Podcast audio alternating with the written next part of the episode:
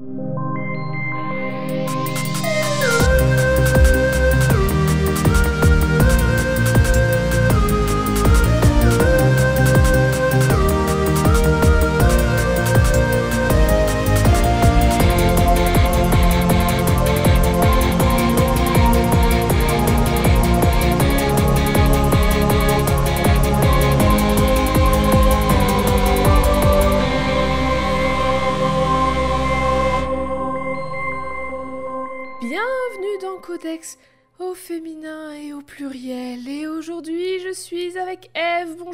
Comment vas-tu Oui, ça va. Oh là là. Et toi Moi, ça va très bien. Et figure-toi que tout à l'heure, j'étais dans la rue, je me baladais comme ça, et il y a un monsieur qui m'arrête. Alors au début, je calcule pas trop parce que euh, l'habitude, et il insiste un peu. Du coup, j'enlève mon écouteur et je lui dis oui. Et puis il Ça me doit être important s'il insiste. Mais oui, il me donne un papier, vital. un petit papier plié en deux.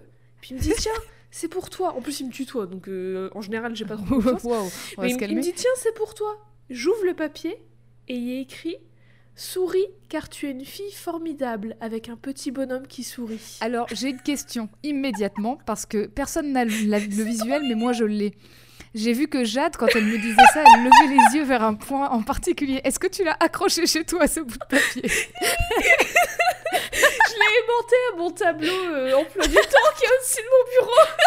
Alors, du coup, j'ai d'autres rapporte un questions. peu de joie et d'allégresse. Est-ce que tu l'as vu écrire ce papier ou est-ce qu'en fait il a, il a 10 bouts de papier dans ses poches je comme ça pas. il les distribue? Je sais pas, mais moi, tu sais, quand je marche dans la rue, je calcule pas ce qui est autour de moi. Je- comme j'ai déjà expliqué, Oui. je... A raison. voilà, je trace. Et du coup, j'ai juste vu... il me l'a juste tendu. Il était plié en deux. Et voilà. Je... bah, Et il est parti. il est Il n'a pas parti. attendu que tu le lises. Non, non, il est parti. D'accord. Voilà. C'est bah merci. Merci à cette Alors c'est c'est gentil, c'est gentil gentil. S'il je le fait à tout le monde et pas qu'aux meufs. Mais ouais, parce que mais si je- c'est qu'aux meufs, ça Ouais, craint. bah, même ça, en vrai, c'est juste. Il a donné un papier, il s'est barré et il écrit souris car tu es une fille formidable avec un petit smiley. Ah bah du coup. Pardon. Mais bah, j'espère qu'il en avait plein dans ses poches hein. et qu'il en a donné à plein de gens dans la rue. Et Il s'est dit voilà. aujourd'hui, je donne ça aux filles, demain je donne ça à d'autres personnes, Bah, j'espère après que- demain je donne à, ça à tout le monde et voilà. Je serais ravie s'il faisait ça tout le temps parce que c'est une, c'est une très belle, très belle petite action. Voilà, question sans transition. On n'est pas là pour Oh. parler de ça, on est là pour parler d'un personnage féminin. Oui. Aujourd'hui, on va parler d'un personnage féminin qui a un rapport avec euh, la musique. Alors Eve, je te pose cette question. Quel est ton genre de musique préféré? Alors euh, je vais faire la meuf chiante. oh vous savez, moi j'écoute de tout. hein. Je rigole, mais moi aussi. hein, donc, euh, Alors Mais s'il y en a j'écoute de un tout, ou mais quelques-uns que tu Ouais. préfères vraiment, que t'écoutes le plus.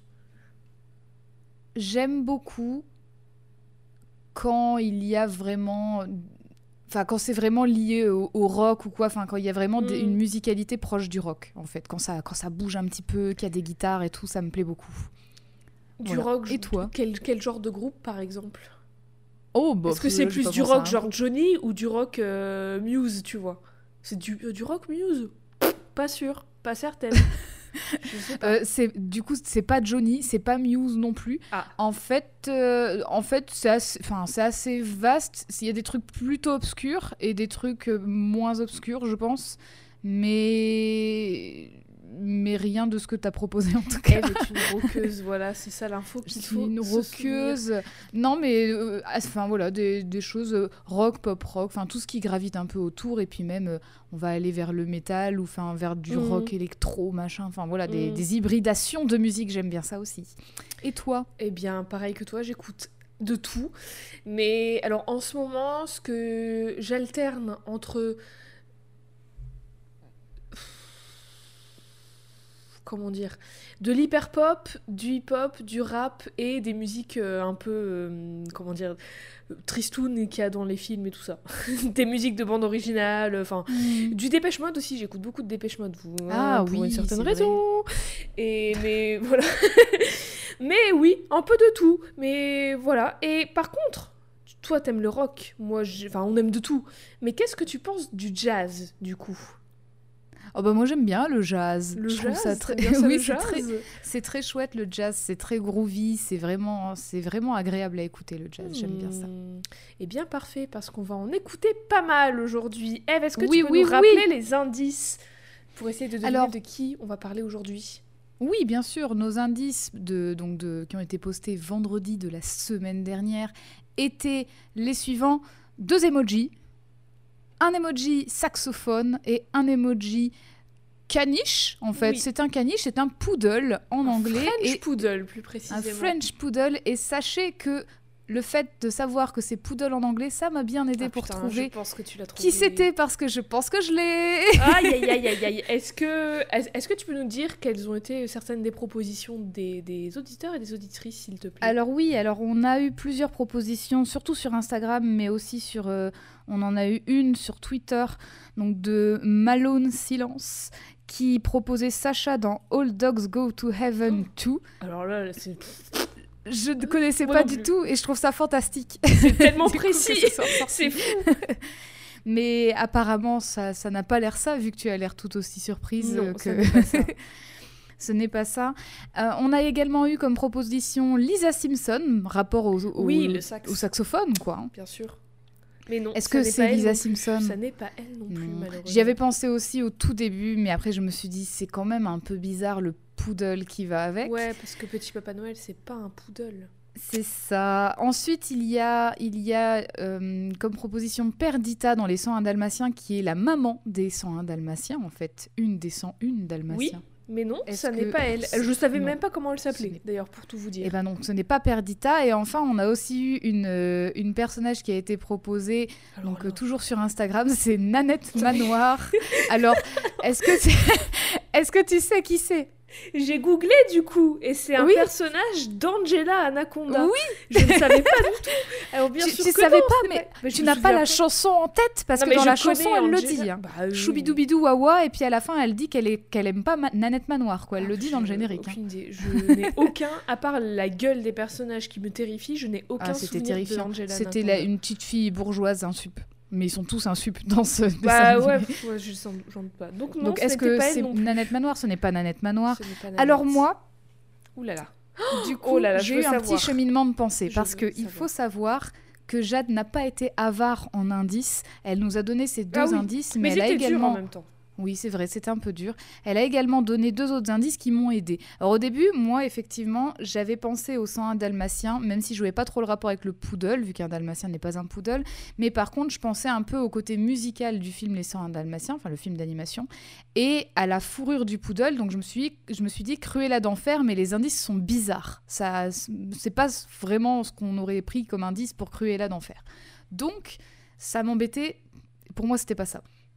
J'ai continué de chercher et tu as répondu justement à une, à, à une personne sur Twitter que cette personne a été un chien. Et ça, c'était déterminant dans mes recherches. décisif. C'était décisif.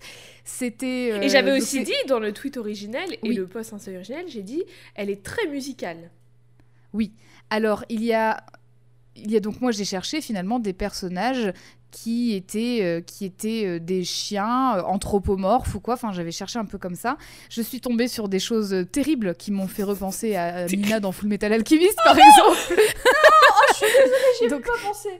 Terrible. Et je me suis dit, j'espère qu'elle fait pas ça parce que c'est dur. Horrible. Non. Non, Et non, non. en fait, je suis tombée, là, j'ai eu de la chance, on va se le dire, parce que Wikipédia a fait un tableau avec tous les personnages qui sont des chiens dans, dans, dans, tout- la, dans la, tout sur Internet. la fiction, en fait. Et je suis tombée sur un nom qui m'a fait tiquer. Et je me suis dit, ah Et j'ai vu race de chien, poodle. Et là, j'ai fait, ah Et il y a aussi un dernier indice que tu avais donné, c'est qu'il y avait des bails de tribunal dans la vraie vie. Oui. Et là, j'ai fait, ah, je vais fact-checker ça pour en être sûre. Alors, Oh, j'espère que tu t'es pas question- spoilé, mince. et la suivante, je me suis un peu spoilée, mais je me suis retenue de tout lire parce que je me suis dit que de toute façon, je l'avais et que tu allais tout Ah non, m'apprendre. mais moi je voulais que tu le. J'espère que tu auras le twist avec moi. Est-ce que tu vas nous parler aujourd'hui de Betty Boo Yes Ah, ça faisait longtemps le Vagabus. Oh là là, oh là là, oui, aujourd'hui on va Ah, parler oui. de Betty Boop. Ça fait trois semaines que je travaille sur cet Oui, épisode. il y avait Trois aussi putains ça. de Il y, avait aussi ça parce que tu m'avais dit récemment que tu faisais beaucoup beaucoup de recherches et que c'était très historique. Et là, je me suis dit mais tout colle en fait parce que Betty Boop c'est un personnage oui. vraiment, c'est une perso qui est qui date vraiment d'il y a très longtemps. Euh, Il y a vraiment plein de choses à en dire. Donc voilà, je suis trop contente, trop contente. Oh là là, qu'est-ce qu'elle t'évoque, Betty Boop? Parce que Betty tu, Boop. elle, tu dis, elle date, elle existe depuis longtemps, tout le monde la connaît et tout, mais toi, c'est. Enfin, Déjà, moi, elle, m'évoque vraiment les, les, bah, les dessins animés à l'ancienne, tout en noir et blanc. Mm. euh, avec des gags avec des gags très cartoonesques américains euh, Ouais. des années euh, 30 40 Mhm. et beaucoup de musique aussi parce que ça chante beaucoup dans Betty Boop Ouais. et donc ça j'avais ce souvenir là aussi que musicalement ça passait d'où le enfin c'est pour ça que pour moi le saxophone ça passait euh, clairement Bah, et aussi elle, Betty Boop, dans mon souvenir, c'est aussi euh, ce perso- enfin, cette personnage qui incarne un peu la, la, la beauté euh, des années euh, 30-40, euh, enfin voilà, qui, euh, qui fait chavirer tout plein de cœur. Je sais pas pourquoi j'ai pris ce accent, excusez-moi. Chaque fois qu'on dit un truc comme ça, Pardon, on le Sud. obligé, ça, ça ressort. Pardon Pas du le tout Sud. du Sud, mais ça ressort. Mais, vous- je sais pas. Et du coup, euh, voilà, c'est c'est ce qu'elle m'évoque. Moi, ça m'évoque. Alors, je vais vous peindre une petite image sympa euh, qui. Je, vous- je vous laisse, je vous ouvre une mini porte en- envers ma vie, mon enfance. Moi, ça m'évoque beaucoup les, les porte-clés, tu sais, que tu trouves sur les aires d'autoroute, les, les posters un peu beaufs ou les trucs euh, que tu. Ça, Ah, m'évoque ouais. les, les motards, tu vois, les, les autocollants qui Mhm. assurent leur réservoir, des trucs comme ça. Bah, c'est vrai que ça fait un peu. Ouais, ça, ça correspond un peu à la pin-up et tout. Bah donc, oui. euh, ouais. Oui, voilà. Donc, Betty Boop. Betty Boop, elle a été créée, tu l'as dit, en 1930, tout pile, Ah, bah, Par-. Max Fleischer, un animateur américano-polonais, créateur de Fleischer Studio, son propre studio d'animation qu'il a créé avec son frère Dave, et aussi l'inventeur de la rotoscopie. Ah Et oui, oui. tiens donc. C'est pas, c'est pas Ah, personne. j'ignorais que c'était l'inventeur de Eh la oui. rotoscopie. bah, du coup, c'était euh, bien. Enfin, il, il a pas fait euh, Waking Life, quoi, mais c'est lui Ouais. qui a inventé le- les bases et la, la première machine pour faire de la rotoscopie telle qu'on l'a fait maintenant. Incroyable. Et l'artiste qui a créé Betty Boop avec Max Fleischer et s'appelle Grim Natwick, qui est un artiste et un animateur américain. Et tout le monde la connaît, mais quand même, Eve, s'il te plaît, est-ce que tu peux nous décrire ce à quoi ressemble Betty? Alors Betty Boop, elle a, euh, elle a euh, donc c'est une jeune femme blanche aux cheveux noirs avec des yeux verts. Et elle porte souvent des, elle, elle porte souvent une petite robe bustier courte avec des talons hauts et euh, sa tête a un peu, enfin le haut de sa tête a un peu la forme d'un cœur, si je peux Oui. me permettre. Oui. Voilà, elle a des, du rouge à lèvres bien rouge également. Et elle a une petite jarretière avec un cœur dessus. Aussi. Ah oui, tout à fait, tout à fait. important. Elle a des petites boucles d'oreilles, euh, les, les cheveux noirs avec des petites euh, Elle est boucles. très élégante. Elle est très élégante, très à la mode des années 30. La toute première fois que l'on voit Betty, c'est dans un épisode de la série de cartoons Tall Cartoons, diffusée au cinéma par Paramount Pictures, parce que à l'époque, Fleischer Studio appartiennent à Paramount, et Paramount voulait diffuser plus des films parlants et tout ça, et les courts épisodes de 5 minutes de cartoon, bah, c'était plus rapide à produire que des longs métrages, et du coup, bah, c'est pour ça que Tall Cartoons a démarré. Tall Cartoons, T'imagines quand commencé- même, nous on a connu ça cartoon le dimanche soir, imagine tu voyais ça cartoon au cinéma. Mais le rêve. Mais tu vois, mais pff, ça existe encore. La dernière fois que j'ai vu un court métrage avant d'aller voir un film, c'était avant Les Indestructibles 2. Je sais pas si. Oui, ou en tout cas en Disney, France, Disney je sais fait pas ça, en mais c'est pas dans tous les cinémas par contre. Ah, c'est pour ça, d'accord. Parce que y a, moi, il y a plein de courts-métrages de Disney que j'ai ratés avant des longs-métrages Ouais. assez récents qui sont sortis au ciné. Parce que, en fait, j'étais juste pas dans le bon cinéma. Tous les cinémas ne proposent pas Ah, ça. Moi, je pensais que c'était en dommage. France que ça proposait pas. Enfin, pas tout le temps. Mais oui, du coup, il y a Disney qui le fait encore. Mais moi, j'aime bien ce. J'aime bien. Bah oui, moi j'aime bien euh, l'idée aussi, c'est cette chouette. initiative. Donc Tall Cartoon, ça commence en 1929 et c'est une série de courts dessins animés humoristiques avec plein de petits persos, souvent des personnages animaux anthropomorphes, dont le protagoniste Bimbo, qui est un chien, ou encore Gus Gorilla, qu'on avait évoqué dans le hors-série sur euh, La Demoiselle en détresse. Ah oui, tout à fait. Quand on a parlé de Ah King oui, oui. Kong et tout ça. Et tout ça, forcément, c'est dans la vibe de l'époque, c'est fun, c'est un peu too much, et c'est très musical. Et Bimbo, il est toujours là avec sa guitare à, fait- à faire euh, poète poète, euh, je suis Bimbo, je chante, et puis il fait des conneries. Bref. Je dis La belle vibe vie, de quoi, l'époque. finalement. Il vit, bah, bien sûr. Justement, en parlant de vivre, je dis vi- vibe de l'époque parce que pour comprendre Betty Boop, il faut comprendre les années 20 aux États-Unis. Donc, c'est juste après la Première Guerre mondiale et de la fin de la Première Guerre mondiale à 1929 où il y a le crash boursier, donc des années- les- toutes les années 20, la décennie qu'on appelle les Roaring Twenties, qu'on peut appeler années folles en français Mhm. si je ne m'abuse. Et pour résumer très très très succ- succinctement, c'est une époque où il y a plein de changements aux États-Unis. Il y a de, bah déjà c'est la fin de la Première Guerre mondiale, donc c'est un peu euh, la libération, quoi. C'est genre ouf, on respire. Il y a de plus en plus de personnes qui vivent dans les villes. Il y a un rebond économique de ouf, donc du coup le consumérisme à balle. Et il y a beaucoup de changements politiques aussi. Et du coup, on sort de la Première Guerre mondiale. Il y a plus de gens dans les villes, il y a plus d'argent et tout ça, donc c'est la teuf les gens en sortent, les gens s'amusent, grosse synthèse. Ce renouveau, il apporte plein de choses, et notamment comme c'est la teuf, il apporte plein de choses artistiques et culturelles, et c'est ce pourquoi on est là aujourd'hui. C'est le théâtre, le cinéma, les shows, les concerts, la danse, la musique, et plus particulièrement, ce qui est intéressant ici, c'est le jazz. Hmm. À partir de 1920, il y a aussi un truc important, c'est la prohibition aux États-Unis. Et Eve, est-ce que tu sais ce que c'est la prohibition? La prohibition, c'est l'interdiction de l'alcool. l'interdiction de la fabrication, l'importation, l'exportation et la vente d'alcool aux États-Unis. Et du coup, ça va avoir un impact sur les bars et sur les clubs de jazz, etc.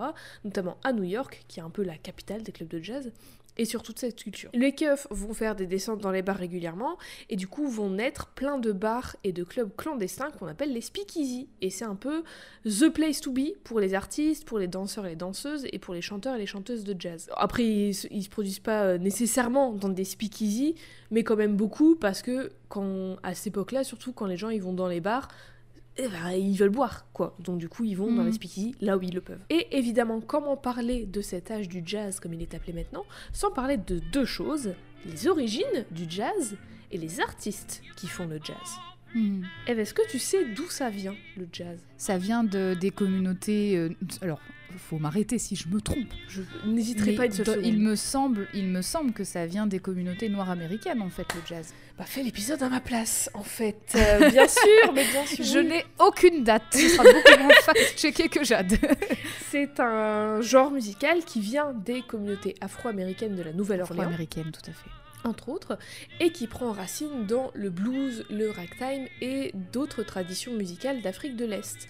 Alors, je suis pas musicologue ou euh, pro euh, de la musique, je me base sur les recherches que j'ai fait, sur beaucoup de sites spécialisés en jazz et sur quelques euh, articles sur euh, l'histoire afro-américaine. Encore une fois, je suis pas musicologue, donc j'ai pas les capacités de décrire les rythmes et les notes et tout ça, mais ce que je peux vous dire, c'est que le jazz c'est un genre créé par des personnes noires, chanté par des personnes noires et performé aussi parce que c'est une musique qui se performe beaucoup, on danse, ça Mhm. bouge beaucoup tout ça. Et du coup, quand l'esclavage a été aboli aux États-Unis en 1865, beaucoup de personnes se sont retrouvées sans rien et sont devenues musiciens et musiciennes de jazz parce que c'était une des seules choses qu'elles savaient faire. Puis, des blancs, ils ont entendu ça, ils ont kiffé, et en 1917, pour la première fois, un groupe a pu enregistrer un morceau de jazz qui s'appelle Lively, Lively Stable Blues du groupe Original Dixieland Jazz Band, qui sont cinq mecs blancs qui ont pris ce qu'ils avaient entendu des personnes noires et ont juste eu l'opportunité d'enregistrer parce qu'ils étaient Mhm. blancs et du coup ils l'ont fait. Après, enfin peut-être ils étaient talentueux et tout, hein, juste je trouve que ça pue quand même le fait que euh, ce soit eux le premier enregistrement alors que c'est Mhm. pas ça vient pas de eux, de leur culture et tout ça. Voilà. Ceci dit, ça projette de ouf le jazz sur le devant de la scène, et heureusement, des artistes noirs continuent de faire du jazz, notamment le musicien Louis Armstrong, qui est l'un des big boss. Et Eve, je vais te faire écouter un petit extrait quand même. Avec Pour le plaisir.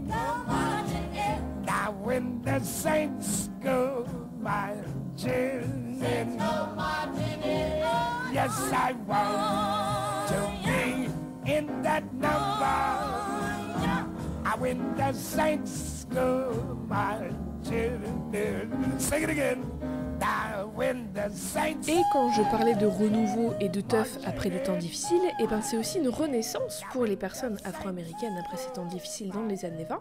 À New York, il y a ce qu'on appelle la Harlem Renaissance.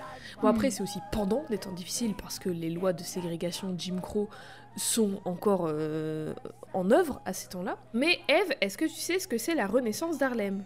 La Harlem Renaissance Pas du tout.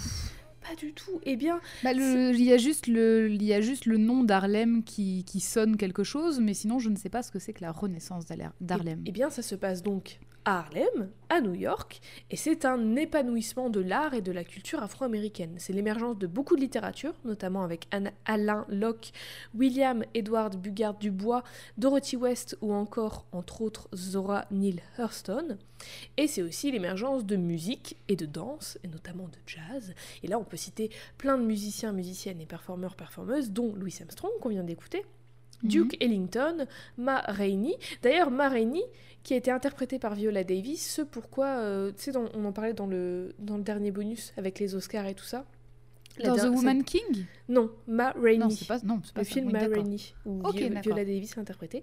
Bessie Smith ou encore Josephine Baker. Ah oui. Hmm. Et ces dernières, d'ailleurs, on peut les désigner sous le terme de flapper. Eve, est-ce que ça te dit un truc, ce terme? Les, les flappers, c'est c'est les, les femmes qui ont des, surtout des, enfin les robes qu'on appelle des robes flappers Oui. aussi, qui sont des robes des années 20 avec beaucoup de, de franges dans le bas qui bougent du coup quand tu danses et qui Oui. sont assez, assez courtes d'ailleurs Super style. Et souvent, ces flappers, enfin souvent tout le temps même, qu'on peut traduire garçonnes en français d'ailleurs, Ouais. sont des femmes avec des cheveux courts, noirs, avec euh, un rouge à lèvres assez fort, assez rouge Oui, assez peut-être. marqué, oui. Voilà, une robe courte, des petites, euh, des petites chaussures à talons.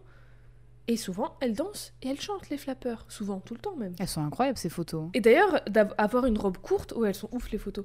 Vous les retrouverez certainement sur nos réseaux sociaux. Et d'ailleurs, la flapper, bon, elle a une robe courte et tout ça, mais c'est ouf pour l'époque d'avoir une robe courte. Je rappelle, on est dans Ouais. les années 20, euh, 20-30, quoi.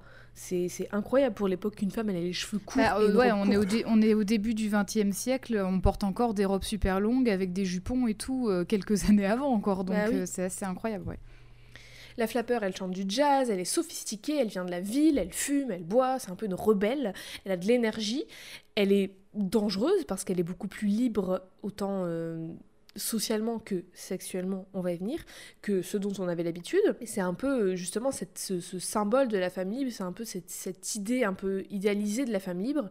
C'est une expression d'une nouvelle liberté parce que d'ailleurs, rappel, en 1920, c'est le droit de vote pour les femmes aux États-Unis. Enfin, Hmm. pour les femmes blanches aux États-Unis parce que les femmes Mm. et toutes les autres personnes noires ont le droit de vote aux États-Unis qu'en 1965. Ce qui est 65. bien après. Nous, Notre droit de vote en France, c'est 44. Droit de vote euh, pour tout le monde Euh, il me semble que c'est pour toutes les femmes, oui. Même les femmes noires Je vais vérifier. Ok. Donc, après là, en vrai, c'est moi qui suppose, mais j'imagine que c'était encore plus une expression, une, une permission de liberté d'être une performeuse de jazz, d'être une flapper quand t'étais une femme noire. Et dans les flappers les plus connus, on peut citer, oui, Clara Bow ou Ellen Kane, qui sont deux femmes blanches, mais Josephine Baker, par exemple, elle est, c'est un, un- un symbole. Bessie Smith aussi. Et je vais la citer parce que voilà, Anna May Wong, qui était une femme asiatique et qui est la première star hollywoodienne sino-américaine d'ailleurs, c'était aussi une flapper. Mais pourquoi je parle de tout ça? Parce qu'à la base, on parle de Betty Boop Oui. quand même. C'est vrai, ça. Ben parce que Betty Boop, elle est nourrie de cette renaissance culturelle. Elle naît juste après tout ça, donc de, dans les années 20, il y a les années folles, 1929, crash boursier, tout le Mhm. monde désespère, tout le monde déprime et tout, et ça donne encore plus envie de retrouver cette insouciance qu'on avait.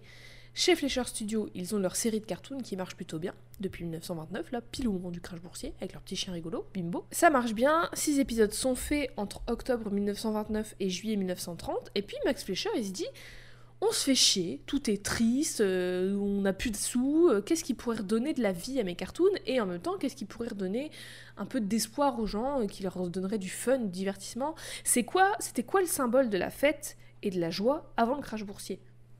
Le jazz et les flappers. Les gens, ils ont kiffé, les gens, ils kiffent encore. Et du coup, qu'est-ce qu'il fait, Max? Il crée le personnage d'une flapper fun, qui chante, qui séduit, qui ramène sur le devant de la scène ce qui manquait tant aux gens. Il crée Betty. Et Betty, elle fait son entrée en 1930 dans le septième épisode de Tall Cartoons qui s'appelle Dizzy Dishes. Dizzy Dishes, genre les, la vaisselle, la vaisselle confuse. Ouais, voilà. J'en rêve. Je... Parce que on va Un remake en France, la vaisselle la confuse. vaisselle confuse. Mais attends, on va regarder un extrait. Mais alors, il faut savoir, 10 avec le caniche. Pourquoi? Parce que même si à ses tout débuts, Betty était une chanteuse, actrice, artiste de jazz, une garçonne, une flapper, elle n'était pas exactement sous la forme qu'on connaît. Parce qu'à ses tout débuts, elle n'était pas humaine, mais elle était un chien anthropomorphe, à l'image un peu des autres personnages, parce que tous les autres personnages sont des animaux anthropomorphes. Bimbo est un chien anthropomorphe. Et on voit qu'elle est un chien, surtout grâce à sa truffe et à ses oreilles qui tombent comme celles de Bimbo. Et Eve, du coup, on va regarder un petit extrait de l'épisode. Oui, avec plaisir. Donc là, le yinche, c'est Bimbo qui fait... Here we come, mister. Right on the way. Il danse parce que forcément Betty elle chante et c'est le jazz dans le, dans le resto. Bon, c'est un peu dangereux ce qu'il fait. J'ai été serveuse. J'avoue. Les normes elles sont pas. C'est une assiette en plastique, hein, parce que pour avoir la conf comme ça. Et là, il y a Betty sur la scène qui chante. Elle, elle, est- elle a pas beaucoup de différence, si ce n'est qu'elle a les oreilles de chi- Oui. des oreilles de chien. Les quoi. oreilles de chien, une petite truffe. Oui, c'est ça. Et en fait, ses oreilles, elles vont être remplacées par ses boucles d'oreilles après. D'accord. Putain, il fait de la guitare avec le poulet, j'ai remarqué. Elle est, elle est aussi au niveau de sa bouche et tout vachement plus caricaturale que qu'après quoi. Ouais. On voit vraiment beaucoup ses dents, elle ouvre grand la bouche. euh. Je m'attendais pas à voir ce cœur sortir de, de tous les espaces de son corps à Bimbo, c'est bizarre. Il est tellement amoureux Il voit Il est Betty, tellement il tombe in sous le charme directement. De tous les pores. Tous les porcs. Bah oui, les pores de la peau. Oh, bien sûr. Apparemment, à l'époque, et encore maintenant, beaucoup de personnes citent Clara Bow, donc une, une garçonne de l'époque, comme inspiration de Betty Boop. Mais Mhm. Max Fleischer, il a réfuté ça en disant qu'il avait dit à son équipe qu'il voulait une caricature de l'image de la flapper, et de la flapper la plus célèbre à ses yeux, qui était Ellen Kay. D'ailleurs, Dizzy Dishes, le premier épisode dans lequel apparaît Betty, il est diffusé en salle en 1930, juste avant le film Dangerous Nan McGrew, dont l'héroïne était Ellen Kane. Et plus tard, en Hmm. 1931, il va y avoir un épisode de Soul Cartoons dans lequel Betty joue Nan McGrew. Je, je me, je me permets un petit encart pour te dire que au sujet du droit de vote des femmes en Ah, France, oui, alors il est, il est accordé aux femmes en métropole. Ah. Pour, en Ah oui, métropole. c'est vrai qu'on a les euh, tom-toms ouais. et les trucs. Et puis il y a aussi à ce moment-là encore les, les colonies algériennes, hein, Ah, c'est vrai, putain, ouais. qui n'est pas un, un Oui. moment très reluisant de notre histoire. Non. Donc le 21 avril 44, le droit de vote est accordé aux femmes en métropole via une ordonnance, mais il est appliqué à partir de 45, puisque du coup euh, c'est des Oui. élections municipales qui arrivent par la suite. En dehors de la métropole, c'est accordé à partir du 20 novembre 44, donc il faut attendre quand même euh, six mois après euh, ce qui a été accordé en métropole. Et en Algérie, par contre, c'est euh, quand même plus tard. Ah oui. Et il y a des coup- conditions là. Oh, super, bah, génial, merci. Voilà. Quoi ça Mais j'ai pas de précision ensuite les pour personnes les. Ouais, il y a, y a pas, y a pas de précision comme c'est le cas pour les États-Unis par Parce qu'en fait, aux États-Unis, c'est trop du cul. Ils ont dit Ok, les femmes, vous avez le droit de vote en 1920, mais euh, les autres euh, personnes marginalisées, discriminées, dont les personnes noires, bah, c'est c'est niet. Mhm. Mais du coup, les meufs noires, en fait, elles étaient pas des femmes à leurs yeux, elles étaient noires avant tout, et du coup, Ouais, ils ont dit non. Et c'est seulement en 1965 qu'elles l'ont eu. Un petit peu d'histoire avant d'en avoir encore plus. Donc, je vais t'envoyer une petite photo d'Hélène Kane. Bon, désolé, il y a beaucoup Oui. d'images, mais euh, vous pouvez googler l'image d'Hélène Kane. Mais attention, vous spoilez pas la suite de l'épisode. C'est juste pour que tu vois la, la ressemblance. Et je vais t'envoyer une photo de Clara Bow aussi. Mais en même temps, toutes les flappeurs, elles avaient. euh, C'était le style, quoi. Là, les deux, c'est Hélène Kane. Non, c'est Hélène Kane la première et Clara la deuxième. Elles, sont, elles se ressemblent comme Identiques. Alors, bah, vraiment, oui, Hélène Kane, elle a exactement la même coupe de La même cheveux que coiffure Betty avec les deux petites La boucles et même avec les deux, les deux boucles à la Clark Kent sur le front. là. Clark Kent. Mais oui, les, bah, les- après, vraiment, le make-up typique de, de la flapper avec les sourcils qui sont juste des lignes noires au-dessus des ah oui, yeux. le trait là. Euh, le maquillage des yeux qui est très très arrondi, euh, qui du coup vraiment agrandit le, Les globes oculaires. hein. Enfin, Ouais, c'est vraiment ils des globes qu'on voit Bah, du coup. Betty a Des, des, très, lèvres très minuscules, ouais, des lèvres minuscules marquées en couleur foncée. Et c'est vrai que Clara Bow, pour le coup, euh, elle a, elle a les cheveux peut-être plus permanentés. Ouais. mais à part ça, ouais, elle se ressemble vraiment beaucoup. ouais, exactement. Alors Betty au départ, elle était censée être là que pour Dizzy Dishes, que pour le premier épisode, et elle avait même pas de nom. Mais elle est Hmm. si populaire qu'il décide de la faire réapparaître dans les cartoons, même si elle n'aura pas son prénom avant mai 1931 dans l'épisode Silly Scandals, et son Hmm. nom complet, avec le nom de famille, donc Betty Boop, elle ne l'aura qu'en septembre 1931 dans l'épisode Minding the Baby. Au départ, elle est juste, entre guillemets, la meuf jolie, sexy, qui a un grand cœur, mais qui est euh, un, peu, un peu naïve, et elle est la meuf de Bimbo dépendant des épisodes. Mais très très vite, Betty devient une pure star, à tel point qu'elle devient le personnage principal du cartoon. Bimbo c'est est toujours là, mais il est secondaire, c'est ciao. L'élève a dépassé Mais le co- mais maître. oui, Allez hop, bimbo, dégage. Et d'ailleurs, d'après beaucoup de médias, elle était le personnage le plus populaire à l'écran, tout court. C'est-à-dire le personnage Mhm. le plus populaire de cartoon. Et il me semble même que c'était la première personnage féminine à être principale. À l'époque, les, les deux autres plus connus, ça devait être Minnie Mouse et Olive Oil, donc euh, Olive de Popeye. Ouais. Et elles étaient secondaires. punaise, elle s'appelle Olive Oil. Oui, Elle s'appelle vraiment huile d'olive. oui, oui, elle s'appelle Olive Olive. Et On Popeye, se mange des faisait chier pour trouver des Ah noms, ouais. euh, disons, dis donc. Ouais, ouais, ouais, ouais. Du coup, grâce aux artistes de Max Fleischer qui prennent la décision, Betty devient très vite humaine à 100% et elle devient humaine en novembre 1931 dans l'épisode Masquerade, dans lequel elle est la reine du bal et il y a un vieux qui lui court après, mais ça la saoule, alors elle va voir Bimbo et elle lui dit d'aller se battre à l'épée contre le vieux pour déterminer qui mérite son attention. Évidemment, Bimbo, il kiffe Betty parce qu'il a vu euh, qu'elle portait des jarretières sous sa jupe. hein. Il la kiffe pas parce que elle a une bonne personnalité. Enfin, voilà. Il la kiffe pas parce qu'il a découvert sa personnalité plutôt. Et du coup, est-ce qu'il gagne Euh, attends, je sais C'est même vraiment, il est vraiment motivé par les jarretières. quoi. Je sais même plus. Attends, je t'envoie l'épisode. Oh, le vieux, il a l'air horrible. Oh, il est atroce. Ouais, elle demande littéralement à Bimbo de fight, euh, de se battre pour elle. Elle leur donne deux petites épées qu'elle a sorties de sa robe. C'est Utena, la meuf, quoi. Mais oui C'est comme ça.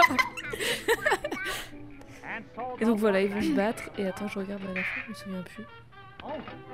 Il a bien changé Bimbo par rapport à Ouais. l'épisode euh, d'avant. Là, il est beaucoup plus petit. Son- et tout, ouais, il a euh, plus les mêmes oreilles et tout. Ah non, à la fin, c'est Betty qui va sauver Bimbo. Ah bah, c'est Betty qui gagne, hein, bravo. À la fin, Bimbo, il se fait ragal par, euh, par le yeuf. et Betty, elle arrive en armure et elle le sauve. Une, bah, voilà. Une preuve que c'est une femme indépendante, encore une fois. Donc oui, une preuve que c'est une femme indépendante, elle est officiellement humaine, c'est une femme libre, une citadine, elle travaille, elle fait ce qu'elle veut quand elle veut, elle chante parce qu'elle veut chanter et faire le show, et c'est l'image de la femme indépendante de cette époque en fait, parce que je rappelle qu'à cette époque, on est dans la première vague féministe d'ailleurs, qui dure de 1850-55, fin, des années, fin du 19e siècle, à 1945. Hmm. Bref, Betty, elle va continuer à se développer parce qu'elle va aussi être dans d'autres séries de cartoons, comme dans Screen Songs, qui est un peu... C'est pareil, c'est toujours la même boîte, c'est un peu, c'est un peu Tall Cartoons, mais c'est plus le même nom. Et après, elle aura sa série Rien qu'à elle, à son nom, Betty Boop, de 1932 à 1939. Et en tout, elle va être dans à peu près une, une centaine d'épisodes de ces cartoons. Mais ça a duré que jusque 1939 Oui, parce qu'après la guerre. Mais ça a, re- ça a pas repris après? Non. Mais on va y venir, on va y venir. Ah, d'accord. Mais oui, ça a duré de bah, 9 ans. 9 ans. D'accord, parce que j'étais duré 10 ans, persuadée que ça avait duré vachement plus longtemps. Bah oui, donc, mais en fait, euh, elle est dans 100 épisodes, quoi, en 9 ans. Ouais. Donc c'est quand même pas mal. Quand même pas Hmm. mal. Et tout ça, ça va constituer la Betty qu'on connaît aujourd'hui. Mais je dis, je dis on la connaît, on la connaît. Mais Betty Boop, c'est qui exactement Oui, est-ce qu'on la connaît vraiment? Bah, est-ce qu'on la connaît vraiment? C'est ça. On l'a déjà décrite physiquement, même si tout le monde sait à quoi elle ressemble, ses cheveux très spécifiques, sa robe rouge, ses talons, sa jarretière et tout.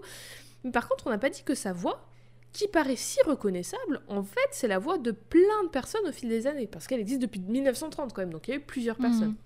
Et je dis voix, mais il y a aussi interprète parce que bah, il y a des pubs, Betty Boop, euh, elle va, il va y avoir des, des films live action, Betty Boop, elle va être sur scène, il va y avoir des spectacles sur scène, euh, elle va apparaître à des parcs d'attractions plus tard euh, chez Universal, je crois, au parc d'attractions Mhm. Universal. Donc elle va aussi, aussi être interprétée en, en chair et en os. Sa première interprète était Margie Hines de 1930 à 1932, un peu en intermittence avec d'autres euh, meufs, dont Harriet Lee, Mae Questel, Bonnie Poe et Little Anne Little ou Anne Rothschild. Et apparemment, certains crédits sont même flous. Il y a certains rôles de 1938 qui sont attribués à Little Anne Little, mais qui seraient en réalité d'une meuf appelée June Albredi. Même eux, ils savent même plus qui a fait Betty, quoi. Mm. Comme elles font toutes la même voix et le même style de chant que Betty chante avec le très reconnaissable boubou pidoup, la baby voice et ce qu'on appelle le scat, toutes les voix se ressemblent plus ou moins. Sauf si t'as l'oreille absolue, mais moi je ne l'ai pas. Non, mais de toute façon, même avec la. Enfin, juste quand t'écoutes la qualité du oui, son bah oui, c'est ça s'entend pas qualité du tout, a, en fait. euh, bah, c'est- c'est difficile faut de être- faire la différence. Si, sinon, vous êtes trop fort ou trop forte. Bah, mais ouais. en tout cas, moi, j'entends pas la différence non plus. non plus. Par contre, pour revenir à Anne Rothschild, donc je sais pas si c'est le même Rothschild, mais son histoire elle est un peu intéressante. Elle est, Ah c'est très... vrai, ça. peut-être, hein, mais je n'ai rien trouvé là-dessus. Elle est très souvent créditée comme la Betty Boop originelle, ce qui n'est pas cool pour Margie Hines parce que c'était la première. Mais en fait, c'est parce qu'en 1933, elle a fait une tournée de spectacle qui s'appelait The Original Betty Boop. Et elle était accompagnée de. Pauline Comanor, qui était une artiste qui travaillait sur Betty Boop. D'après ce que j'ai trouvé, c'était la seule artiste euh, féminine qui travaillait dans un studio hollywoodien à l'époque. Et en fait, pendant les, spectacles, pendant les shows, elle dessinait Anne en Betty Boop. Du coup, en fait, à cause de cette tournée de spectacles, eh ben, elle a été elle a été appelée la Betty Boop originelle, mais c'était pas exactement vrai. Elle était Hmm. une des Betty Boop originelles, mais pas la Betty Boop originelle. En 1938, Margie Hines reprend le flambeau, qui sera passé à Victoria Doradi en 1980, Désirée Goyette en 1985, de nouveau Mae Questel en 88 dans le film Qui veut la peau de Roger Rabbit, puis Melissa Fan en 1989. C'est possible que j'en ai oublié parce que visiblement même eux savent même plus qui créditer qui, mais en termes de bordel de qui est Betty Boop, vous n'êtes pas au bout de vos surprises, vous allez voir plus tard dans l'épisode. En 1991, c'est Sandy Fox qui, devient la voix de Betty et qui l'est depuis. Elle a commencé sa carrière en chantant du jazz, notamment en chantant des chansons d'Helen Kane, puis elle a continué en étant Betty Boop Universal Studios et en étant sa voix offici- officielle jusqu'à être dans une pub Lancôme en 2012 ou sur Project Runway en 2018. Et oui. Et quand tu dis qu'elle est Betty Boop à Universal Studios, est-ce que c'est parce que Betty Boop à Universal est animée ou est-ce qu'elle est, elle est cosplayée en Alors j'ai trouvé, je sais pas si elle le fait encore, mais à un moment elle y allait en Betty Boop, cosplayée en Betty Boop, elle allait voir les gens et tout ça. Mais j'imagine qu'il doit y avoir, enfin je sais pas, mais même s'il y avait des attractions ou des spectacles, elle devait faire la voix aussi. En tout cas c'est Ouais, elle depuis 91. Et oui, parce que Betty Boop elle est partout, elle est même chez Universal Studios dans le parc Universal. Elle a dépassé son statut de personnage de dessin animé maintenant. Mais avant d'aller plus loin, revenons au cartoon justement. Qui est-ce qu'elle est? C'est ça la question. Qui est-ce qu'elle est dans son histoire à elle? Betty, c'est une, flapper, une garçonne, c'est une artiste, c'est une danseuse, c'est une chanteuse et c'est une actrice. Elle a le, le full combo, le, le full euh, continental breakfast, elle a tout, tous les éléments. elle est plutôt sexy, on va pas se mentir, c'est THE sex symbole de l'époque et pas pour rien. C'est la première personnage féminin d'animation aux États-Unis en tout cas, à être une femme sexy qui joue avec les hommes. À l'époque, on avait Minnie Mhm. Mouse ou Olive de Popeye, qui étaient aussi interprétées par Mae Questel d'ailleurs, qui sont des personnages pas sexualisés de prime abord et qui, comme Minnie par exemple, c'était juste en gros le même dessin que leur équivalent mec, mais avec des longs cils et une robe. Alors que Betty Et, Boop, c'est un, design. et un nœud dans les cheveux. quoi. Oui, voilà, c'est ça. Alors Pas que Betty. Boop, c'est un design euh, complètement différent. C'est pas bimbo en meuf. Il est comp- elle est Ouais. complètement différente. Oui, même quand elle était en, en chien, Oui. c'est juste Betty Boop d'aujourd'hui avec, Avec des, des oreilles, oreilles. et un point noir à la place du nez. Quoi. Ouais, c'est ça. Betty, en fait, c'était. Même en chien, c'était la femme fatale. Tous les mecs la voulaient. La preuve, c'est littéralement l'histoire de, de beaucoup de cartoons dans lesquels elle apparaît, et dans celui dans lequel elle apparaît pour la première fois. Et à travers tous les épisodes, et même tous les médias dans lesquels elle apparaît, c'est une de ses principales caractéristiques. Elle est sexy et elle fait tourner la tête de tout le monde. J'allais dire chavirer les cœurs, mais bon, pour être honnête, euh, on parle pas forcément de cœur. Donc euh, elle fait tourner la tête de, tout le monde. Et Betty, elle le sait. Et parfois, elle joue avec, et parfois, ça la fait chier. Comme dans l'épisode Boubou Pidoup de 1932, où elle est une dompteuse de lion et acrobate. Multicasquette la meuf. Waouh Incroyable Et elle se fait euh, agresser par son boss, le directeur du cirque. Dans cet épisode, il lui dit un truc du genre euh, T'aimes bien ton travail Tu veux garder ton travail blablabla.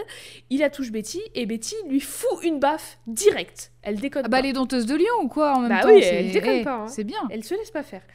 Et d'ailleurs, c'est dans cet épisode que Betty chante Do Something d'Ellen Kane, dans lequel il y a le fameux Boubou Pidou. Hmm. Dans certains épisodes, et la plupart du temps, en vrai, elle est la meuf de Bimbo. Soit parce qu'il y a une histoire rigolote qui nécessite qu'elles soient ensemble, soit il la sauve d'un autre personnage masculin qui veut son cul, soit les deux vont juste être ensemble, comme dans l'épisode Crazy Town où elles partent euh, en vacances, en fait, tout simplement. Hmm.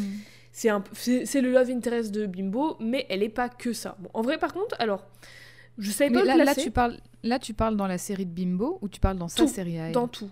Dans En fait, mais après ça dépend parce que chaque épisode, y a une dans chaque épisode, il y a une petite histoire. Donc c'est pour ça mais elle a quand même par exemple, elle a une famille et tout ça, elle a, elle a une petite histoire à elle, mais dépendant des épisodes, déjà on va le voir, elle a pas forcément le même âge, euh, elle n'est pas au même endroit. Il y a un épisode où elle va être, elle va jouer euh, Nan Mulgrew du film d'Ellen Kane, mais grosso modo, elle va euh, ré- très régulièrement, de façon récurrente, être le love interest de Bimbo. D'accord. Bon, alors par contre, il y a un épisode, je savais pas où le mettre, je savais pas le catégoriser, mais il faut que je vous en parle. C'est un épisode de 1931 qui s'appelle Bimbo's Initiation, donc l'initiation de Bimbo, dans lequel Bimbo est indoctriné dans une secte. Ah La leader de secte est Betty, et tous les membres sont des clones de Betty qui vénèrent Betty. Alors. Beaucoup- y a un beaucoup truc de que choses je peux à- dire, c'est que ça ferait de mal à vachement moins de monde si les sectes c'était juste Oui, groupe et ses clones. Tu vois, Et à la fin, ils dansent et tout. vraiment voilà, faites ça entre vous, euh, mais arrêtez Mais en vrai, alors, des gens. En fait, au début, Bimbo, il est pas chaud, puis il voit que c'est que des bêtis, et du coup, il rejoint l'insecte, et à la fin, euh, tout le monde danse. Tout un- ça pour être avec avec Très bizarre. 20 Betty quoi. Si tu veux, je te... Oula. on peut regarder un petit extrait. Betty, elle le charme. Oh. Elle lui fait la danse du ventre. Elle, elle fait du basket avec ses fesses. et Bimbo, il est content. il est complètement manipulé, complètement brainwash. Elle fait des vagues avec ses bras aussi. Yes. Et là, tous les membres, c'est des bêtis. Et tout le monde danse. Et tout le monde est content. C'est la fête. Oh, enfin Voilà. T'imagines, tu vas au ciné voir un film N'importe quoi, un truc, super, un truc super triste et tout, un truc... euh, euh, un des plus... Un, un classique du cinéma, et tu vois ça avant. Et tu vois Bimbo qui tape le cul de Betty Boop quoi. Voilà, je, je- il fallait que je vous le partage. Trop bizarre cet épisode. Tu m'étonnes que ce soit inclassable en vrai. parce Bah que- Il sur- Mais il est très rigolo, très rigolo. Et puis alors aussi, euh, je- euh, une chose aussi qu'on n'a pas précisé, il faut savoir que les épisodes de Betty Boop, c'est euh, 5 à Oui, 7 minutes c'est très dit. court. hein. Bah oui, c'est des petits courts-métrages. Mais en même temps, euh, alors même si ça coûtait moins cher et ça allait plus vite à produire que des longs-métrages parlants ou, ou d'animation, même, ça reste de l'animation, ça reste super long à faire. D'ailleurs, il sortait, euh, Mhm. genre, euh, il y avait quelques mois entre chaque épisode. Donc Betty, c'est l'épitome de la féminité et de la femme libre. Elle est ultra féminine et c'est au-delà de son apparence, c'est dans sa personnalité aussi. Elle, est, elle a les caractéristiques qu'on attribue au féminin. Elle est gentille, elle est très sentimentale, elle est très précautionneuse, elle a même un petit chien, Pudgy, qu'elle aime beaucoup et qu'elle protège beaucoup. Ça lui rappelle des temps- souvenirs, ça lui rappelle elle avant. C'est- en plus, elle l'a eu quand elle était plus en chien. C'est ce qu'ils se sont dit, putain, Et il elle- manque un c'est truc. quoi comme c'est quoi comme Oh, chien? je, saurais, je ne saurais te dire. Je Si c'est un poodle, euh, je, enfin, je, je pète mon crâne. Enfin, Je excusez-moi. pète mon crâne, mais t'as quel âge? Attends, je te montre ça tout de suite. Mais en plus, Bimbo, c'est encore un chien après. Oui, Lui, Bimbo, il devient oui, pas oui, humain. il y a que fait. elle qui euh, humaine. ouais. Parce qu'en fait, elle était si populaire qu'ils ont, ils se sont dit, bah, on va la transformer en humaine. Peut-être parce qu'ils se sont dit, c'est chelou que des gens euh, trouvent sexy un chien. Je ne sais pas. Mais, et- mais du coup, ils ont pas trouvé ça chelou qu'elle prenne un chien, mais qu'elle sorte avec Bimbo qui est un chien? J'ai je m'en vraiment- pose des J'ai eu, questions. un- j'ai eu un pet de cerveau là, vraiment, c'est dur. Non, mais je suis d'accord. Ah mais oui, c'est un écoute, j'en petit sais chien rien. tout blanc. Tu m'en poses des questions. Et pourquoi euh, le chien qu'elle a dans ses bras, il porte pas de vêtements et Bimbo, il porte des vêtements Hein? Pourquoi euh, Dingo, le chien, il a un chien qui s'appelle Pluto qui porte pas de vêtements Est-ce que c'est un truc un peu bizarre? On ne sait pas. On ne saura jamais la réponse. Bah, bon, je pense que oui, c'est bizarre un peu. Oui, c'est bizarre, mais pourquoi je ne sais pas. mais en même temps de tout ça, en même temps de, de sa sentimentalité et du fait qu'elle soit très protectrice et tout ça, elle a. Elle est autonome, elle a grave confiance en elle, elle se laisse pas marcher dessus, et elle vient bousculer les vieilles valeurs qui étaient d'être bien sage et silencieuse et de rester à sa place et de dire oui amène à tout. Et en même temps, en même temps qu'elle soit un peu femme fatale, elle est assez insouciante de beaucoup de choses, elle est assez naïve, ce qui soulève deux choses, selon moi, enfin une chose et une autre qui en découle, son âge et le fait que si elle a vraiment l'âge qu'elle a, le fait que être une meuf sexy, c'est discutable. À ton avis, elle a quel âge? Putain, me dis pas qu'elle est mineure. Alors ça dépend. Ça dépend. Comment, comment Euh, ça, ça dépend? Le concept de minorité, ça dépend des pays. Non, ça dépend en fait des épisodes. Parce que dans le premier épisode, Dizzy Bah, En même temps, s'ils mettent, s'ils mettent des mots à faire des épisodes, faut qu'ils ils ont le temps de se mettre d'accord sur son âge quand même. Enfin, je sais pas. dans Dizzy Dishes, elle se produit sur scène et elle a l'air adulte. Du coup, moi, j'en Ouais. déduis qu'elle est adulte, surtout si tu te produis sur scène. Mais bon, on va voir que t'as pas besoin d'être adulte pour se produire sur scène. Dans l'épisode Silly Scandals, elle se, produit, elle se produit encore sur scène. Ça a l'air donc d'être son taf. Et Mhm. donc, du coup, j'en déduis aussi qu'elle est adulte. Et cette fois-ci, euh, dans cet épisode, il y a sa robe qui tombe et on voit son soutien-gorge, on voit sa lingerie. Donc, pour moi, c'est une adulte. Hmm. Mais plus tard, en 1932, dans l'épisode Minnie the Moocher, elle veut fuguer de chez ses parents, ce qui indique qu'elle est en fait ado. Et d'ailleurs, c'est dans cet épisode qu'on comprend que Betty est juive. Petit fun fact sur Betty. Encore plus tard, dans Betty Boop's Birthday Party, en 1933, où là, elle vit seule, donc elle a dû réussir sa fugue, j'imagine. Mais si on compte les bougies sur son gâteau, il y en a 14, ce qui voudrait dire qu'elle aurait 14 ans. Alors est-ce qu'ils ont compté les Oh bougies eux-mêmes? Je ne sais pas. Mais en vrai, ça serait assez logique qu'elle soit, qu'elle soit autour de cet âge-là, parce que Grim Natwick, co-créateur et animateur de Betty, il était le, lead- le principal animateur sur euh, Blanche-Neige de Disney, qui sort en 1937, donc 4 ans plus tard. Mhm. Et Blanche-Neige, c'était aussi une, je- une ado. Donc, euh, tu vois, c'était un peu le délire de l'époque. Je comprends pas, mais voilà. Au départ, son âge, il est pas fixe, en fait. Dans les épisodes du début, là, ça va de 1930 à 1933. Mais il est pas fixe son âge parce que, apparemment, Max Fleischer, il arrivait pas à décider, puisqu'il savait pas quel était le public visé. Il voulait une Betty jeune. Je sais pas me décider, tiens, je vais faire un personnage, je vais faire une personnage sexy qui attire plein de mecs et qui fait battre le cœur dans le cul de Bimbo. Je vais la faire mineure. Nique-toi, Max Fleischer. Excuse-moi. Ah bah attends, euh, il savait pas quel était le public visé, il voulait une Betty jeune parce que les cartoons sont faits pour des enfants, mais en même temps, bah Betty elle est dépeinte comme une meuf sexy et du coup il y avait des blagues assez adultes et les gosses captaient pas forcément, du coup des fois elle est un peu, enfin on, on imagine que c'est une adulte. Mais un jour, Max Fleischer, enfin Fleischer Studio déclare que Max Fleischer il a lui-même dit que Betty, alors déjà Betty est née un 1er avril, donc elle est née le jour du poisson d'avril. Et Max Fleischer surtout, Ça a montre à quel point il s'en fiche un peu quand même. Ouais, ça, ça se trouve, c'était une- c'est- c'était un sous-entendu que c'était une vanne, ce qu'il va dire après, parce qu'il dit que Betty, elle a 16 ans et qu'elle aura toujours 16 ans. Oui, enfin, Sacha de Pokémon, il a toujours 10 ans et pourtant on lui a pas fait, on l'a pas fait chanter sur scène en petit slip, tu vois. Enfin, je sais pas.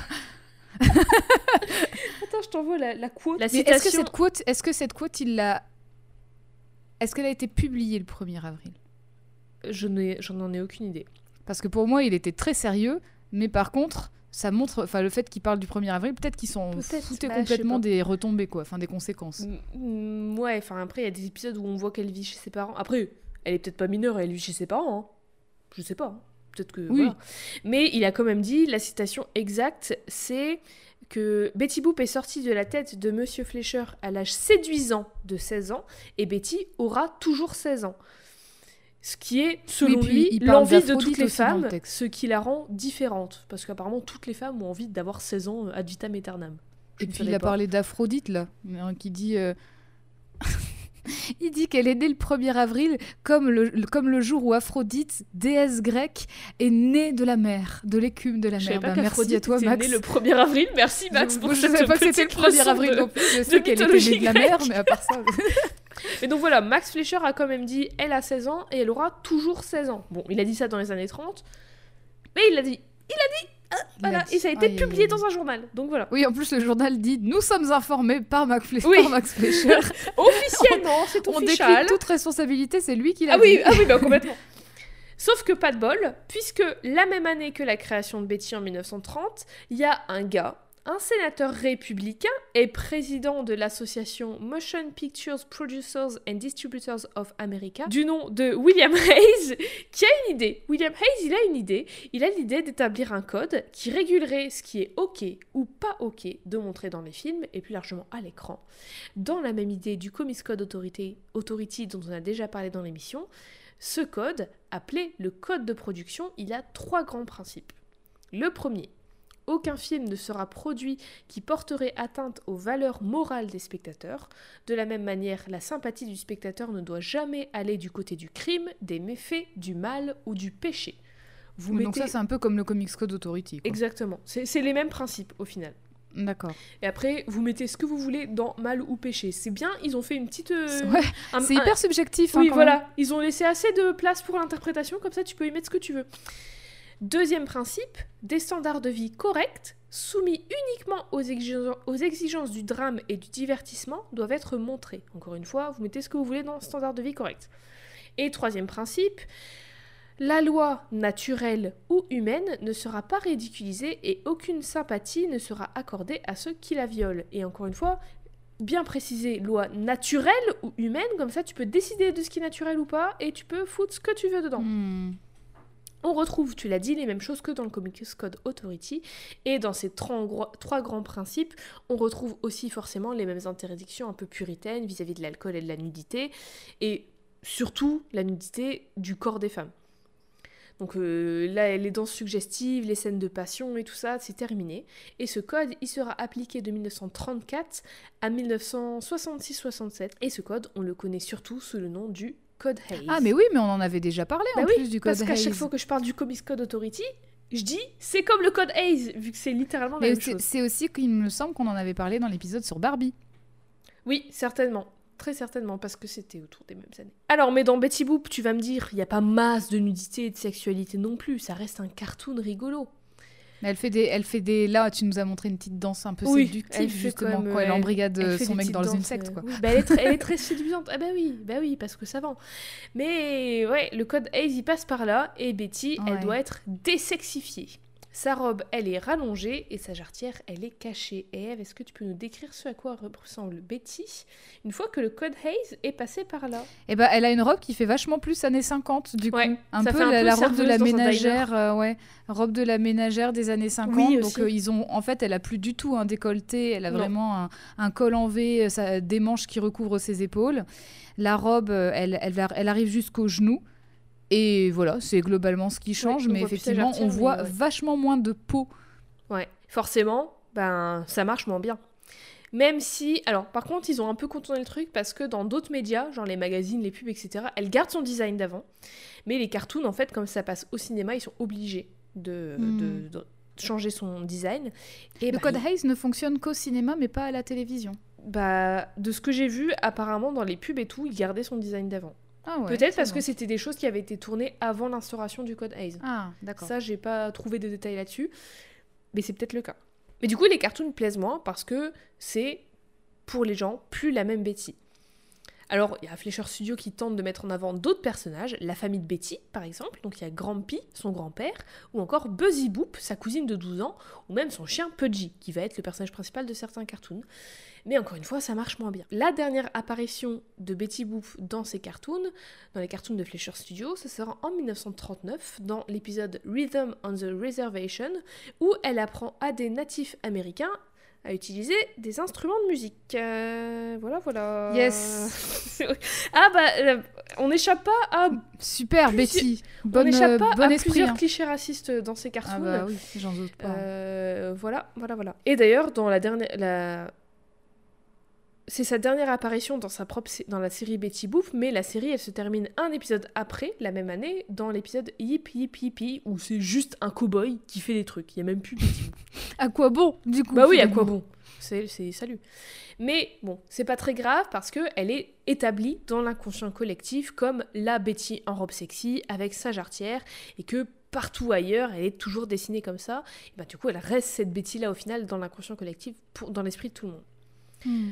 Tant et si bien que des années plus tard, en 1980, donc après la guerre et tout ça, c'est fini, quand Betty, elle est censée revenir, c'est la vraie Betty en robe rouge, et cette fois-ci, elle semble être adulte.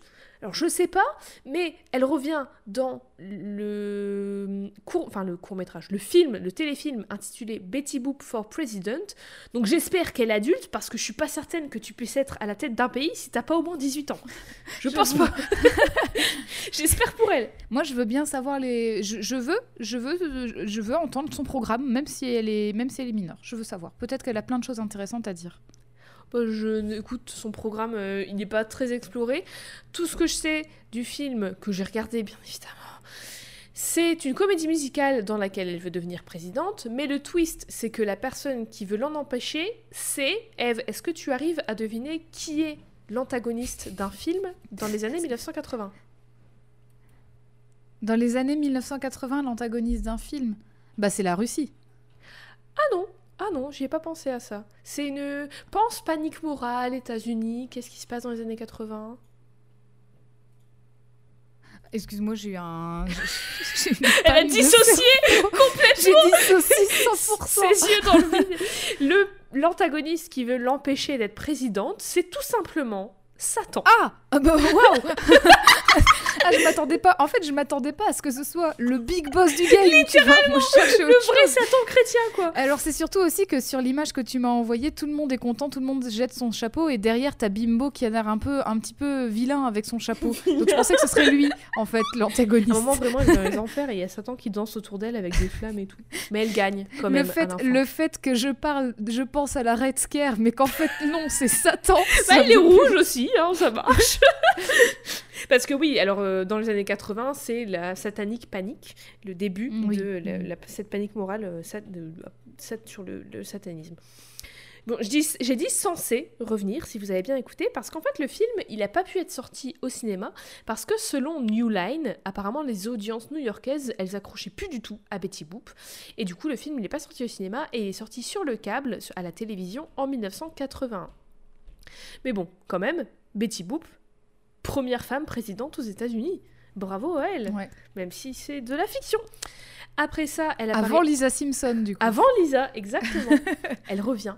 Après ça, elle apparaît à nouveau 5 ans après, en 1985, dans le téléfilm The Romance of Betty Boop, un téléfilm de 30 minutes dans lequel elle est adulte, vraiment, parce qu'elle est, elle a son appartement, elle est célibataire, elle travaille dans un magasin de chaussures le jour, et elle chante dans Et un elle club dort quand. Euh, Elle ne dort jamais.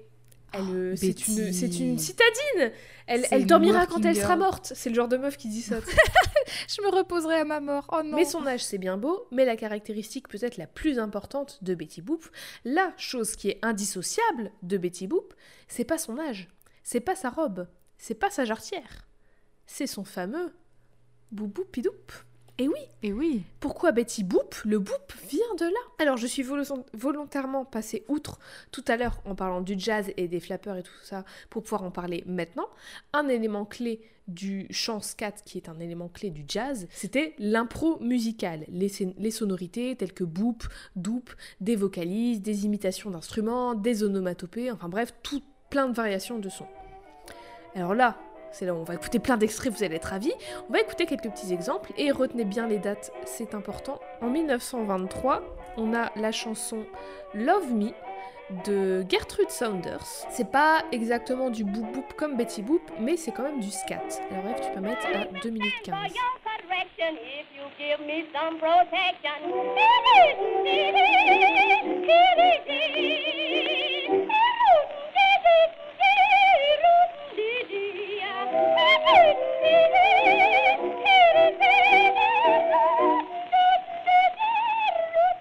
Donc ouais, c'est pas le boop boop, mais tu vois, on entend les des On vocalises, dirait, des un, on dirait un chant d'oiseau un peu. Ouais.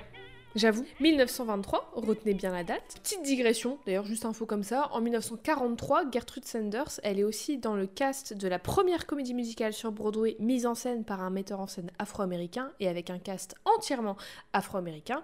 Comédie musicale qui s'appelle Run Little Chillin et qui a commencé en 1933, lors de, lors de la Renaissance d'Harlem d'ailleurs. Hmm. Revenons au boop, un peu plus boopy, mais pas exactement comme Betty. On a The Mooch en 1928 par Duke Ellington et chanté par Gertrude Baby Cox, surnommé The Mooch. Et d'ailleurs, souvenez-vous, l'épisode de Betty Boop qui s'appelait Mini The Mooch, c'est une référence.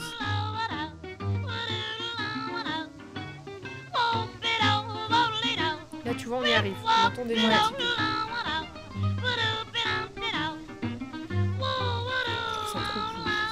La voix qu'elle a, c'est un truc de. Toujours en 1928, on a aussi l'une des plus grandes chansons d'Helen Kane qui est I Wanna, I Be Loved by You. Et en 1929, on a sa chanson Do Something qui a été reprise par Betty Boop, où là, on entend le boubou pidoop. Oh.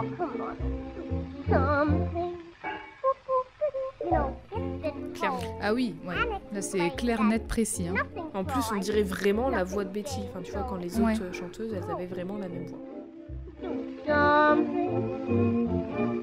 Got a hug and a kiss and a kiss and a hug or two. I Alors je précise aussi que les deux Gertrude, les deux Gertrude, ce sont des artistes noires afro-américaines et pas Helen Kane.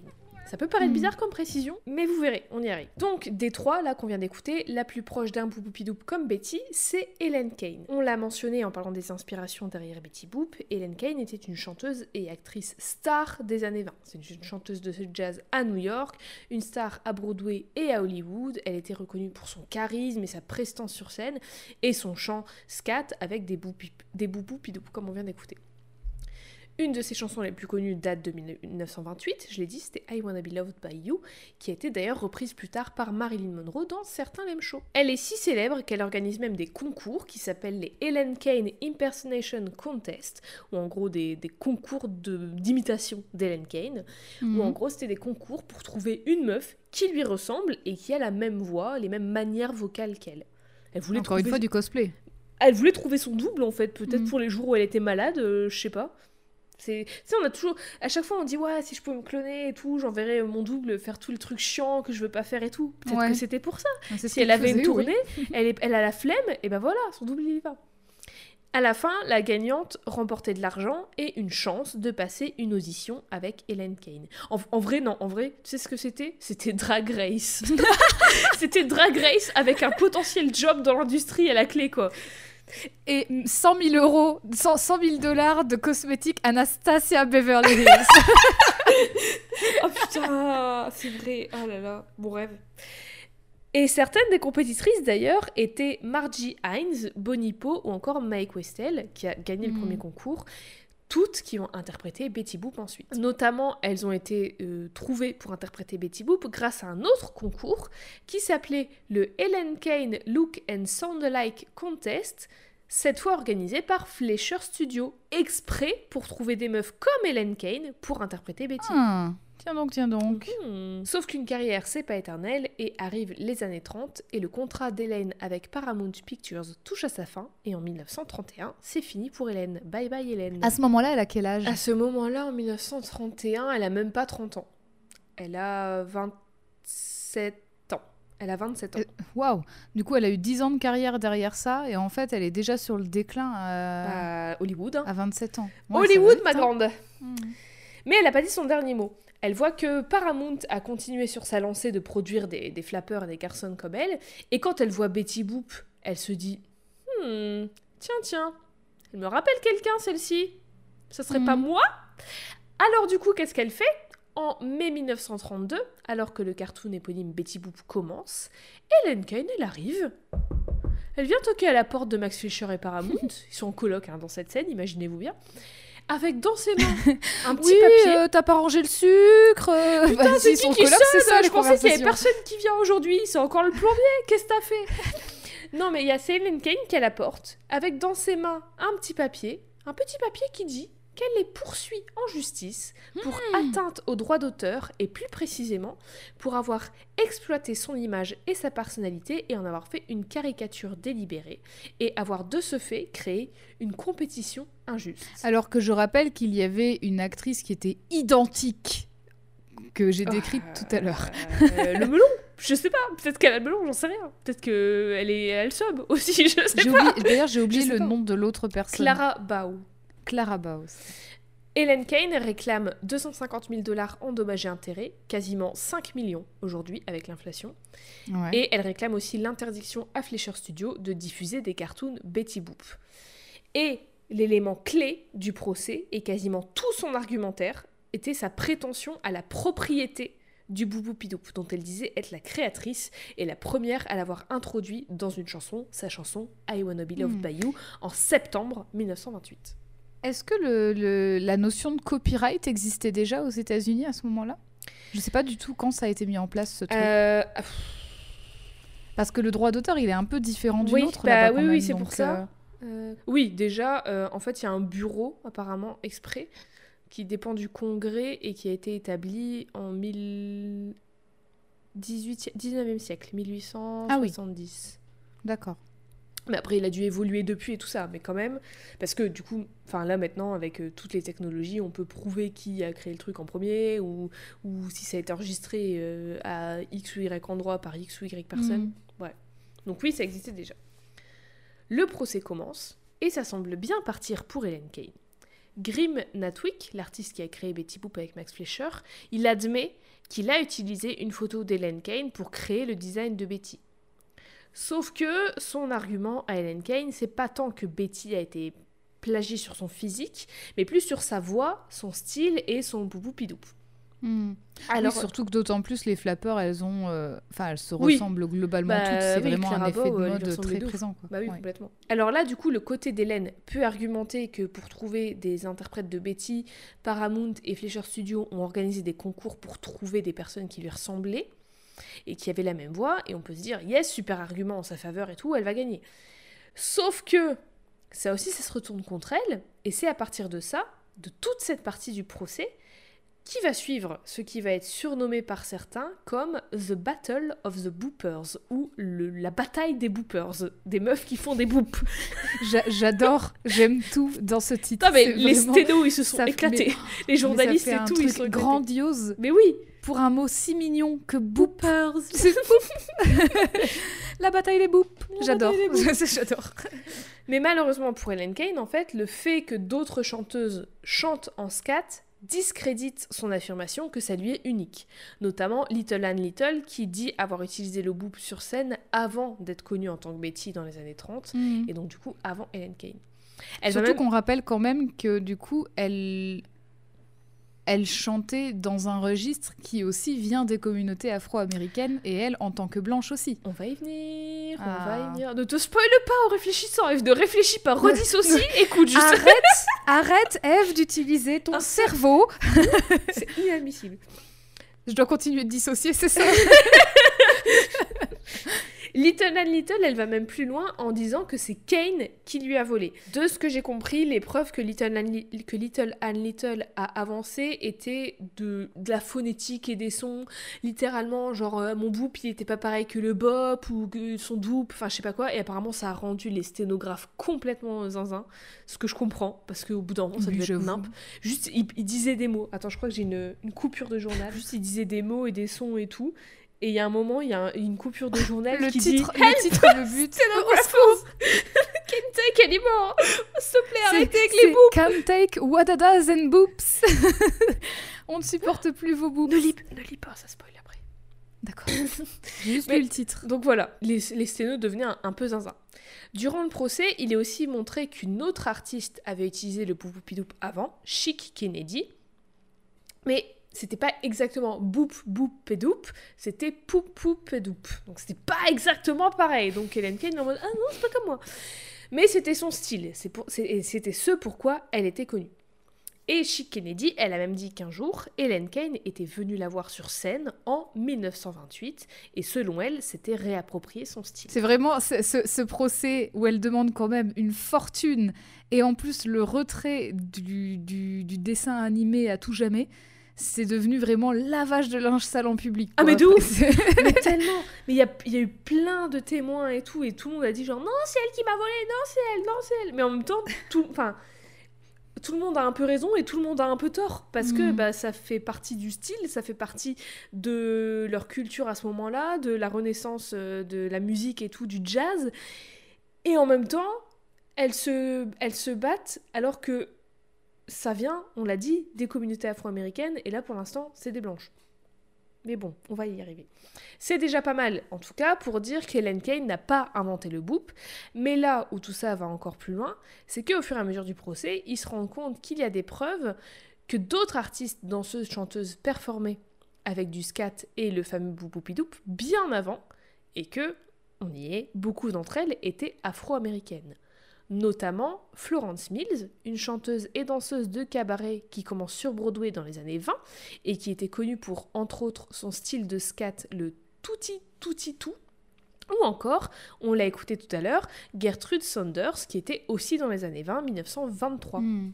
Là, on peut se dire, oui, bon, ok, elle n'était pas. euh, c'était pas exactement du bouboupidoop et tout. Elle est, elle est pas la seule à chanter en scat, mais enfin, le, boop d'Helen Kane, on l'a- entendu, on l'a écouté, c'était littéralement le même que Betty Boop. Mais la chose qui fait que c'est fini pour Helen Kane, c'est le témoin, THE témoin, qui arrive en défense de Fleischer et Paramount. Il s'agit du manager Lou Bolton. Lou Bolton, manager de star, il arrive et il déclare qu'il a la preuve qu'Helen Kane n'a rien inventé et il ajoute même qu'il a la preuve qu'elle a volé son Oh groupe. Il assure qu'en avril, avril 1928, C'est précis, hein sa chanson, elle était sortie en septembre 1928. Il assure qu'en avril 1928, il a vu Helen Kane au show de la chanteuse qu'il représentait à l'époque, quelques mois avant qu'elle sorte son I Wanna Be Loved By You, du coup. Et la cliente de Lou Bolton à l'époque, aussi inspirée de Florence Mills et Gertrude Saunders, était une enfant afro-américaine du nom de Baby Esther. Alors, j'ai une question pour Lou. Lou Lou, est-ce que tu te souviens de tous les gens du public, de tous les concerts qui se sont passés dix ans avant? Parce que c'est fort, très fort, Apparemment très oui, et en même temps, Baby Esther, c'était une pure star internationale. Ben justement, raison de plus, ça veut dire que si elle faisait ça le comble, c'est quand même incroyable qu'il se souvient qu'Helen Kane était dans le public. Bah écoute. Après c'était des... euh, oui, je sais pas. hein, Après, c'était des- me Kane, oui, voilà, c'était ouais, une, c'était star une aussi. star aussi. Alors, de son vrai nom, Esther Lee Jones, Baby Esther était une chanteuse de jazz noir, chanteuse enfant, star dans les clubs d'Harlem. Elle est née à Chicago autour de 1918 ou 1921. C'est pas clair, j'ai trouvé plusieurs sources qui disaient euh, les deux en fait, c'est pas très bien euh, référencé. Et elle commence très vite. Elle commence à 4 ans, elle apprend à chanter, à danser et tout le bazar. En 1923, alors qu'elle a 5 ans, ou euh, 2 selon 1921, mais ça m'étonnerait, le manager Lou Bolton la voit sur scène. En 1928, quand elle a 10 ans, sa famille et elle déménagent à Harlem, à New York. Esther s'inspire beaucoup de ses prédécesseuses, dont Florence Mills et Gertrude Saunders, et for- forcément chante avec du scat. Et elle se l'approprie de telle façon qu'elle développe son propre style avec ses propres sonorités, comme par exemple des dou-dou-dou, des bou-bou-bou, et plus particulièrement, apparemment, parce qu'il n'y a aucun enregistrement, mais selon beaucoup, beaucoup, beaucoup de sources, elle utilise le boubou-pidoup. Et selon Lou Bolton aussi d'ailleurs, qui était son manager. Hmm. En plus de ça, elle donne des sonorités et des manières enfantines, en même temps normales. C'est une gamine, mais tu sais, genre elle Oui, donc des elle n'a pas une voix de femme elle adulte. fait quoi, des- Oui, voilà, mais elle fait aussi des grimaces, tu vois, enfin, c'est une, c'est une gamine, quoi. Ce qui vaudra à son style d'être désigné comme baby, comme le baby singing, et lui vaudra aussi le surnom Baby Esther. Mais encore une fois, je Mhm. rappelle qu'elle a ce nom de scène aussi parce qu'elle a à peine 10 ans. La sem- Il y a deux semaines, Jade, elle disait arrêtez de faire travailler des enfants et on Bah nous voilà, y revoilà. on y est, on y est. Ça ne bouge pas, ça, ça ne change pas. Toujours maintenant, arrêtez de faire travailler les enfants. Elle est donc déjà sur les planches très très très très jeune, notamment sur les planches de l'illustre Cotton Club d'Harlem, un club de jazz où s'est produite entre autres Josephine Baker ou Dorothy Dandridge, dont on a aussi parlé dans l'épisode bonus où on a parlé des Oscars d'ailleurs. Hmm. Bref, Esther, elle a 10 ans et c'est une méga star. Elle est considérée comme la mini Florence Mills et c'est à ce moment-là qu'elle trouve, en- trouve un manager en Lou Bolton. Et je le répète, attention, c'est pas un exploit d'être une star à 10 ans ou quand t'es mineur. C'est pour moi, pour moi, ça n'est que mon avis. Pour moi, c'est de l'exploitation. Je- J'en sais rien parce que j'étais pas dans la vie d'Esther et je sais pas comment elle le vivait et tout. Hmm. Mais de manière générale, une, une de mes règles, c'est de ne pas faire travailler les enfants. Peut-être que c'est. Bah, c'est de l'exploitation, mais c'est vrai qu'on est dans un contexte aussi Ouais. où il y a énormément d'enfants qui sont obligés de travailler Bah et oui. qui le font via la musique parce que sinon, en fait, euh, ils meurent, quoi. Enfin, oui, euh, des questions de précarité et tout, et d'autant plus quand t'es Ouais. une personne noire, j'imagine. Mais en fait, je, je- quand je parle d'exploitation, je, je pense au manager Lou Bolton qui est manager d'enfants. Ouais, mais oui, c'est vrai, c'est vrai qu'il y a ça aussi. Il, est- il manage que des enfants stars, du coup? Je ne sais pas. Je ne sais pas, mais c'était the manager de Esther et il était apparemment manager de beaucoup d'autres stars. Ok. Je, je ne saurais pas. Bref, on fait pas travailler les enfants. Mais en tout cas, Baby Esther fait partie intégrante de la culture afro-américaine d'Harlem, de la culture musicale et artistique et du coup de la renaissance d'Harlem. Elle est si célèbre qu'elle part même performer en Espagne, en Suède devant la reine et le roi, ou même en France, au Moulin Rouge. Et en France, on lui a même donné le surnom de Mini Joséphine Hmm. Baker. Et à l'époque, elle était l'enfant star la mieux payée du monde, selon le journal Le Chicago Defender. La mieux payée du monde entier. Du monde C'était une méga star. Mais attention, hein, c'est pas parce qu'elle était renommée qu'elle se prenait pas plein de racisme dans la gueule. Donc euh, voilà. En- à Stockholm, par exemple, on a refusé de la servir dans un restaurant. Mais comme elle était venue pour faire une représentation devant la royauté, et ben des gens haut placés, ils se sont, ils se sont indignés de cette réaction des restaurateurs. Et le resto, il a fermé. C'est très bien. Allez, Comme ça, c'est plié. c'est pas une petite conséquence, quoi. Bah oui, bah écoute, c'est mérité. mérité, mérité. Et d'ailleurs, en parlant de racisme, outre la photo euh, Wikipédia, qui est, je suis même pas sûre, et Esther, mais au moins c'est une enfant, j'ai réussi à trouver des photos de baby Esther après des heures de recherche, parce qu'en fait, elle est beaucoup confondue avec d'autres meufs noires, et des meufs noires, enfin adultes en fait. Quand tu regardes, Mhm. par exemple, euh, Baby Esther et tout, tu vas avoir une photo d'une meuf adulte, qui est juste une meuf random qui a été prise en photo par un photographe qui s'appelle James Van Der Zee. Et en fait, beaucoup pensent que c'est Baby Esther, mais non. Il y a une autre photo d'une d'une meuf euh, cosplayée en Betty Boop et que beaucoup de gens disent que c'est Baby Esther alors que non. Et il y a aussi, en fait, il y a une autre chanteuse qui est née en 1935, donc plus tard que Baby Esther, et qui s'appelle aussi Little Esther et qui s'appelle aussi Esther Jones de son vrai nom. Donc en fait, il y a beaucoup de confusion, mais Hmm. non, Baby Esther, c'était bien une enfant et c'était bien euh, l'enfant que je t'ai montré Et- sur les photos. Baby Esther, est-ce que sa carrière s'est poursuivie quand elle était adulte? Je ne pense pas parce qu'il y a zéro info après, euh, Ah ouais, après d'accord. les bails du procès et tout. Je, je- aucune idée, je ne pense pas. D'ailleurs, euh, attends. Je sais même pas si on a une date de son décès. Non, on n'a même pas de date de son décès. Il y a vraiment Ah très ouais. très très peu d'infos sur elle. Et il y a, euh, pour, comme les photos, en fait, c'était les photos très dures à trouver, mais pour ses chansons et ses numéros et tout, il y a rien. Il n'y a pas d'enregistrement, pas d'audio. C'est quand même incroyable, alors qu'elle était la mieux payée. Enfin, Ouais, mais après, qu'elle ait un succès euh, pareil et qu'il n'y ait aucune postérité, en fait. C'est ouais, c'est tout ce qu'on a, c'est des documents écrits, des documents du procès, les documents de Lou Bolton, des, des papiers, des trucs de journaux, des pubs pour ses shows, des trucs. Enfin, on- Mm. on n'a pas d'enregistrement, il y a rien. Ou alors, je, vraiment, euh, si vous en avez, euh, dites-le nous parce que moi, j'ai pas trouvé. Trois semaines de recherche, j'ai rien trouvé. Donc, bref, lors du procès, bien que Lou Bolton peut pas tant prouver son affirmation d'avoir vu Helen Kane au show de Baby Esther, parce que bon, il y a d'autres témoins qui corroborent, mais il a, pas- il a, il a pas pu sortir son tel pour prendre une vidéo, tu vois, il n'y a pas de preuves Mhm. concrètes. Mais il peut prouver que Baby Esther utilisait des bouboupidoubs dans ses chansons avant Helen Kane, parce que, comme Susato qui sortait des codes pénals de sa manche, Bolton, il a un enregistrement du show de Baby Esther de 1928, dans lequel, apparemment, on entend le bouboupidoub. Et je dis apparemment Bolton, que- il a un enregistrement, mais personne d'autre ne l'a Bah, aujourd'hui. oui, c'est ça, C'est incroyable, ça. En fait, dans les documents du, du procès, dans les, les, re- les retranscriptions, les comptes rendus et tout, il est écrit qu'il a sorti un enregistrement pour, pour preuve, mais il n'y a plus rien qui reste aujourd'hui. Après, comme vous l'avez entendu tout à l'heure, quand on a entendu des extraits, même il y a, déjà il y en a peu, genre le truc de The Mooch, de l'artiste The Mooch, qui était aussi une artiste afro-américaine, il y a Mhm. très très peu de choses. L'extrait que j'ai trouvé, il est en très mauvaise qualité. Il y a aussi ça aussi qui joue, je pense, Ouais. j'imagine, c'est que par exemple Helen Kane, il y a eu des ressorties de ces, ces morceaux en remasterisé et tout ça. Euh, Gertrude Saunders, elle a été dans des CD, des compilations avec, euh, il me semble, Joséphine Baker, si je ne dis pas, enfin d'autres artistes afro-américaines, mais il y a beaucoup moins de choses que Helen Kane ou, euh, ou d'autres artistes blanches. En 1934, le procès touche à sa fin, enfin, et le juge de la Cour suprême, Edward J. McGoldrick, statue qu'Helen Kane a échoué à fournir suffisamment de preuves pour soutenir sa plainte. Helen Kane perd le procès. C'est quand même. euh,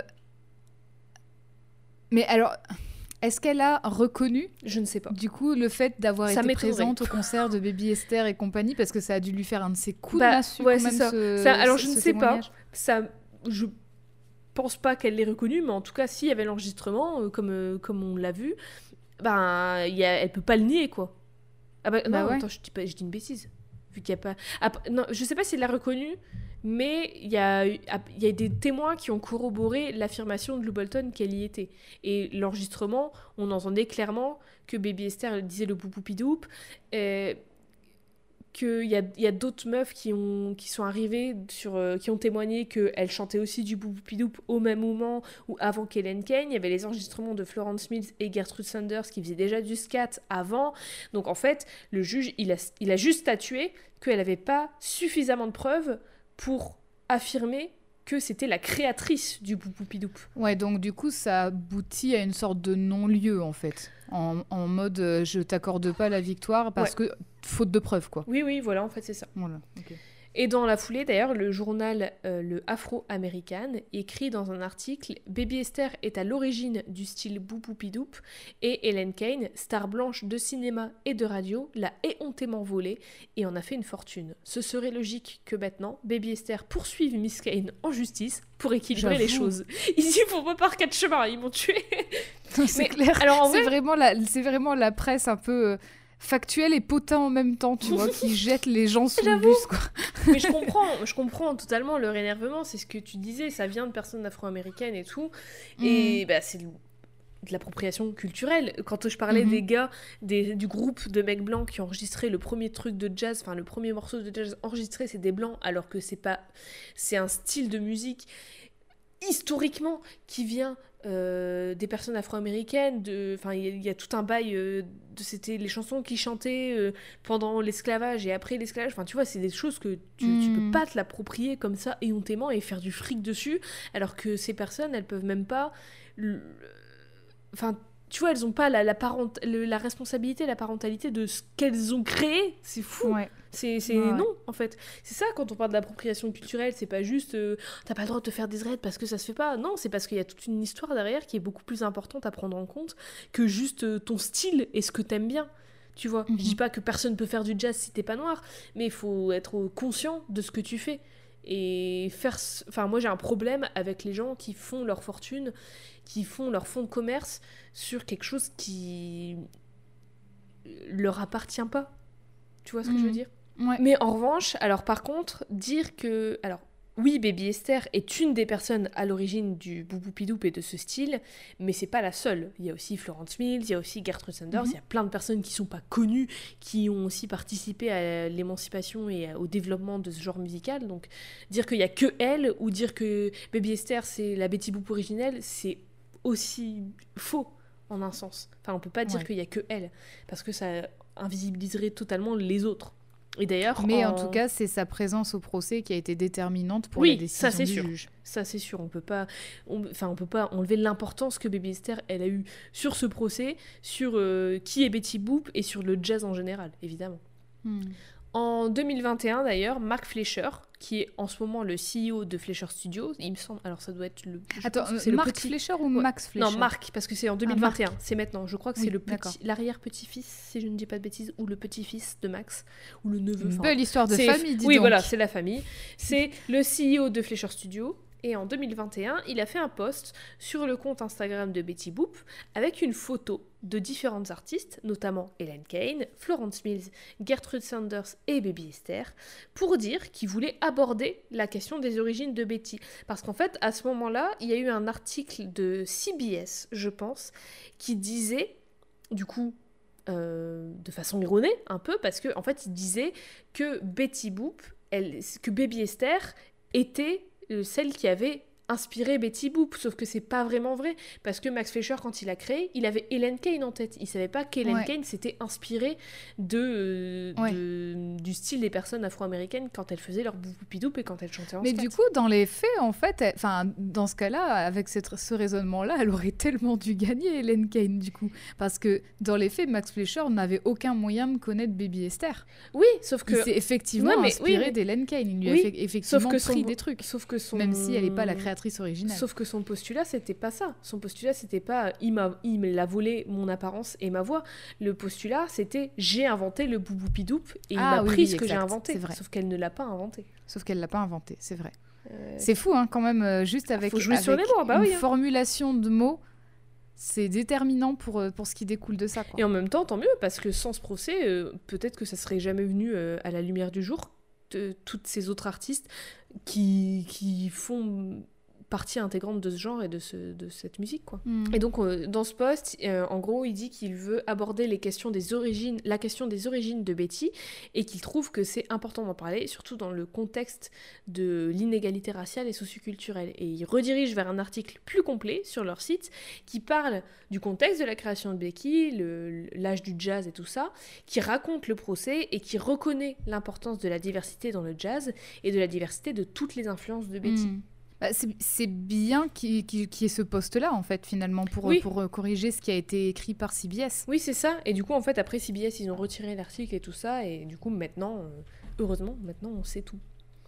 Et je t'envoie juste l'Insta de Betty Boop pour le plaisir. Parce que du coup, Betty Boop a un Instagram où elle poste plein de trucs. Vous vous souvenez, je parlais des, des posters un peu beaux, fait des trucs, des autocollants kitsch et tout. En fait, c'est que des trucs ultra kitsch, des montages de Betty dans plein de situations. Alors, le montage Betty Boop basketteuse, Ah j'en peux plus. Parce parce que motivation. surtout, c'est Ça, il surtout qu'il y a un montage un peu en transparence de, de son dessin à elle, et du coup, on voit le terrain de basket à travers ses jambes. Il y a Betty Boop en papillon, et en fait, il y a des, des petites euh, phrases inspirationnelles, tu vois, dessus. It's okay to rest. Euh, Betty Boop en, en keuf, hein, par contre. Ah bah, elle est en tout. C'est comme Barbie, elle, elle a toutes les, tous les métiers. Betty Tous les Boop en métiers. sirène, Betty Boop en aviatrice. Betty Boop dans sa propre boutique, comme si c'est. D'ailleurs, elle... elle a un pantalon de survêt, et en fait, c'est pas des lapins Playboy qui a le long, du... qui a le long de la jambe, c'est des imprimés de silhouettes de Betty Boop. c'est méta un peu. Ah bah oui, hein. Ah ouais, Betty Boop, c'est très méta maintenant. Boopalicious Lashes, Il y a ça aussi- c'est il y a- son même- mascara. Oui, bah oui. Et il y a aussi des, des, des posts pour euh, promouvoir le merch de Betty Boop ou des Ouais. collections de vêtements euh, avec d'autres marques et tout ça. Ah, du coup, la, la- la limite est floue entre ces, entre ces, ces montages un peu rigolos avec des messages Ouais. inspirants et le, le merchandising. quoi. Parce que la lim- enfin, des fois, t'as l'impression que c'est Betty Boop qui parle et d'autres fois, bah en fait, non, c'est juste euh, les gens de qui travaillent là-bas qui vendent leurs trucs, quoi. Mais c'est très Mhm. rigolo. Allez voir l'insta de Betty Boop. Pardon, excuse-moi.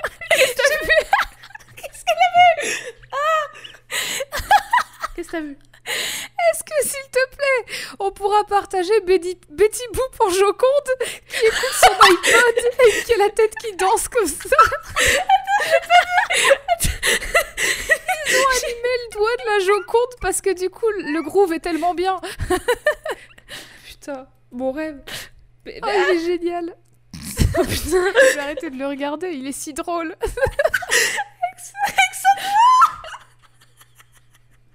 Excuse-moi, je coupe, j'arrête. Oui, donc toute cette histoire montre tout l'héritage de Betty, tout l'héritage qu'a Betty derrière elle. Mhm. Et montre encore une fois que la contribution des, des meufs, et plus, plus généralement des personnes afro-américaines à l'art, et ici en particulier la musique, elle est considérable et elle est trop, trop, trop souvent mise sous le tapis. Mhm. Mais en vrai, maintenant, du coup, maintenant qu'on sait toute cette histoire et tout, c'est cool parce que on peut trouver pas mal de fanarts de Betty Boop noire. Il y a beaucoup de personnes afro-américaines qui, du coup, se, se réapproprient un peu Betty Boop et tout, en connaissant Ouais. toute cette histoire. Bon, après, en général, on trouve des, des fanarts de Betty Boop en tout. hein, on l'a vu sur tout- dans tous les métiers, sur une moto, euh, en, en circassienne, euh, en, en juge, en Lara Croft. Imagine un truc, ça existe déjà, je en, suis certaine. en la Joconde, enfin, En je la Joconde, oui, tableau, voilà, le tableau le plus connu au monde. tu Ah vois, oui, mais c'est une méga star, qu'est-ce que tu veux, c'est une icône, enfin tout le monde la tout le monde la connaît sans même vraiment la connaître. ouais. C'est un truc aussi, euh, j'ai une amie qui m'a demandé, qui me posait des questions pour essayer de deviner c'était qui le personnage avec les indices et je lui ai dit alors un truc qui est sûr, c'est que tout le monde la connaît. Toute la planète la connaît. Bah oui, et en fait, on- visage, on, euh. retrouve, on retrouve un petit peu euh, les écueils qu'on retrouvait quand tu as parlé de la mère Noël ou de Barbie. Tout le monde la connaît, mais au final, on, on sait très peu ce Oui. qu'il y a derrière. Bah et ouais, on- et c'est ça qui est super intéressant, en fait, d'en apprendre plus. Bah oui, on connaît son, sa silhouette, c'est sa phrase fétiche. On, on sait qui est Betty Boop, mais on sait pas vraiment qui est Betty Boop si on va pas plus Mhm. loin. C'est une grosse inspi artistique pour beaucoup. Par exemple, pour le créateur de pour, pour- pour la mode, le créateur de mode Zach Posen, il a fait une collection Betty Boop dans beaucoup de de, de, de magasins de prêt-à-porter, il va y avoir des collections Betty Boop. Enfin, je suis sûre que Undies, ils en ont déjà fait, tu vois. euh, New Yorker ou des conneries comme ça, ils ont dû faire beaucoup de trucs Betty Boop et tout. Euh, c'est une inspi artistique pour, euh, par exemple, la hum, chanteuse Victoria Modesta. Elle a, elle a aussi dit avoir été inspirée par Betty Boop. Et aussi le mangaka Osamu Tezuka, qui a fait Astro Boy et Princess Ouais. Night, entre autres, il dit s'être beaucoup inspiré de, entre autres, entre autres dessins animés américains, Betty Boop. D'ailleurs, attends, je vais te montrer une image. Pour notamment les grands yeux, les cheveux et tout ça. Ah oui, exact, ouais. Donc maintenant, quand vous Ouais, verrez pour la Astro coupe de Boy, cheveux, là, ouais. quand vous verrez Astro Boy, vous penserez à Betty Boop. Bah, C'est- exactement ce qu'il nous faut, je pense. Euh, je pense, oui. C'est Betty Boop en Astro Boy, on mais attend du coup, en ayant, voilà, en ayant Betty Boop à l'esprit, c'est encore mieux. mais oui, mais c'est, enfin, elle est partout, Betty. C'est, c'est Madame Worldwide. C'est, c'est la, l'ancêtre de Pitbull. elle est worldwide. Qu'est-ce que tu veux que Elle je est te dise? worldwide, oui. C'est tellement une star d'ailleurs qu'en 2002, elle a été votée la 17e meilleure personnage de cartoon de tous les temps, selon TV Ah oui. Guide. Et en 2009, elle est élue perso de cartoon la plus sexy après Jessica Rabbit, selon le Télégraphe. Parce que oui, bien sûr, c'est une femme fatale sexy. On n'oublie pas les, les décalcomanies Betty Boop qui monte sa jarretière en faisant un bisou sur les réservoirs de, moto- de moto. J'en ai vu pas mal. J'ai bourlingué quand j'étais petite en convention de moto. Et en parlant d'icônes de femmes sexy et de fanarts, il y a aussi pas mal de cosplay, évidemment. Et l'un des plus notables, à mon sens, et celui qui m'a donné envie de faire cet épisode d'ailleurs, c'est celui de l'actrice et chanteuse Chloé Bailey, qui s'est déguisée en Betty Boop pour Halloween en 2021. Et en fait, les commentaires sous ce post, ils allaient euh, des gens qui disaient oui, euh, Betty, euh, c'est une black icon et tout. Donc des gens qui parlaient de l'influence des personnes afro-américaines sur Betty, et des gens qui disaient que Betty c'était une icône féministe. Du coup, ça m'a donné un, donné envie de comprendre l'histoire de, de Betty Boop et de Baby Esther, et deux, ça m'a mené à me questionner sur son impact féministe. Hmm. Alors attention, grande question, et on va rentrer un peu plus en détail. Eve, est-ce que selon toi, Betty Boop, c'est une icône féministe? Je... C'est difficile à dire, en fait. Si tu veux, on va, on, va, on va y arriver ensemble. Je vais t'y mener à une réponse. Allons-y euh, ensemble. Prenons-nous par la main, allons-y ensemble. Alors déjà, Betty, elle a ses propres envies. Elle agit par rapport à ses envies, elle fait ce qu'elle veut et tout. C'est tout l'inverse du cliché de la ménagère. Quand bien même, elle avait une robe de ménagère à cause du code Hayes. Mais du coup, les- la chose qui revient souvent quand les gens parlent d'elle comme une source d'inspiration, c'est son côté iconique qui vient du fait qu'elle soit une femme libre et indépendante. Et du coup, pour beaucoup, ça fait d'elle une figure féministe. Ça, oui, je suis d'accord. Surtout quand tu prends le Mhm. contexte de, bah, c'était la première vague féministe, le droit de vote, tout ça. C'était, c'était le féminisme de cette époque-là, dans ce contexte-là, c'était quand même une grande, grande avancée. Mais au-delà d'être indépendante, c'est son physique aussi qui joue, et surtout la façon dont elle l'assume, dont elle en est fière et dont elle en joue. Le glamour, le sexy, etc. Et justement, en fait, l'accent, il est mis sur le fait qu'elle soit sexy, et selon certaines personnes, selon beaucoup de personnes, que ce, soit pas nécessairement de la sexualisation. En tout cas, c'est ce que beaucoup de personnes soutiennent. Et toi, je sais pas ce que t'en penses. Est-ce que tu penses que Betty, elle est sexualisée ou pas? Bah, sur certains extraits, extraits qu'on a regardés, oui. Hein. Bah oui, moi aussi, je trouve. Parce que, alors. Ah, je vais essayer de formuler ça de façon euh, claire et pas... et D'autant plus quand t'as à l'esprit qu'elle a 16, ans. 16 ans, merci, merci, merci, Enfin, je- bien euh, sûr, voilà. oui. Euh, Parce que je, je rappelle que la première fois qu'on la voit dans euh, Bimbo, avec Bimbo, là, c'est quand elle chante sur scène et Bimbo, il est tellement amoureux d'elle que son cœur, il voyage partout dans son corps. Euh, du coup, un peu bizarre, la, la symbolique, je trouve. Ouais. Et, et, euh, effectivement, elle, a les yeux qui papillonnent et tout, mais du coup, elle a toujours. euh, bon, elle a. Elle a, elle a, euh, à ce moment-là, elle n'a pas encore sa robe de ménagère. Mais c'est surtout quand on la voit danser, où effectivement, là, c'est le, le fait que ce soit un cartoon, ça accentue beaucoup de choses au Mm. niveau de son corps. Et Ouais. je rappelle aussi que c'est pas n'importe qui qui est derrière, quoi. Mais c'est ça. Et il y a aussi l'épisode de Silly Scandals où sa robe tombe et on voit ses sous-vêtements, tu vois. Mais tu- en fait, c'est ça, parce que je comprends que. Il y, a des, il y a des trucs assez intéressants, comme euh, tout à l'heure, quand on avait vu le duel, où en fait, elle prend une armure. Oui. Enfin, euh, au bout d'un moment, on voit un Oui, chevalier, pas- et en fait, elle enlève son H24. casque et on voit que c'est elle. c'est pas du une coup, euh, Ça, c'est victime. intéressant, tu vois. Tu vois, elle est pas. Ouais. euh, quand le mec, il, est, il, a, il agresse, là, quand son boss, il agresse, elle lui fout une baffe. Et donc, du coup, je Mm. comprends que ça peut inspirer le fait de, de, de reprendre possession de son corps et machin, d'avoir. euh, Hmm. Parce que oui, évidemment, on met ce qu'on veut et puis on, on fait ce qu'on veut avec nos corps, avec ce qu'on porte et tout. Et Bien sûr. c'est pas du tout une, une, une excuse pour les gens qui nous agressent ou pour les, les, les chiens qui nous courent après. Évidemment. Sauf que là, enfin, pas sauf que, mais là, c'est pas une vraie personne avec un libre arbitre et sa volonté propre. C'est un personnage dessiné par un mec qui, j'imagine, est conscient que le fait qu'elle soit sexy joue dans sa popularité. Je dis j'imagine parce que j'en Mhm. sais trop rien, j'étais pas dans sa tête, mais je, je pense pas que c'est pas c'est complètement idiot d'imaginer ça. Je, je comprends comment on peut interposer ça à nous, des vraies personnes, encore une fois, le fait de se réapproprier nos corps et tout. Et dans la diégèse, dans la diégèse, c'est le cas pour Betty. Tu vois qu'elle qu'elle n'est pas Mhm. honte de qui elle est, euh, qu'elle sait qu'elle est sexy, qu'elle en joue, que euh, bah, elle, elle se défend des hommes qui l'agressent et tout. Tu vois, je, oui, bien sûr. Mais je peux pas m'empêcher de dézoomer et de voir que c'est un personnage fictif dessiné pour être sexy. Donc la limite avec la sexualisation, je trouve, elle, elle est un peu floue. Et surtout, comme tu le disais, comme tu l'as rappelé, Max Fleischer, elle a quand même dit, elle a 16 ans et elle aura toujours 16 ans. Donc là, c'est un autre level de... Bon après, je sais pas trop, parce que tu vois, maintenant, Betty, elle, a, elle est...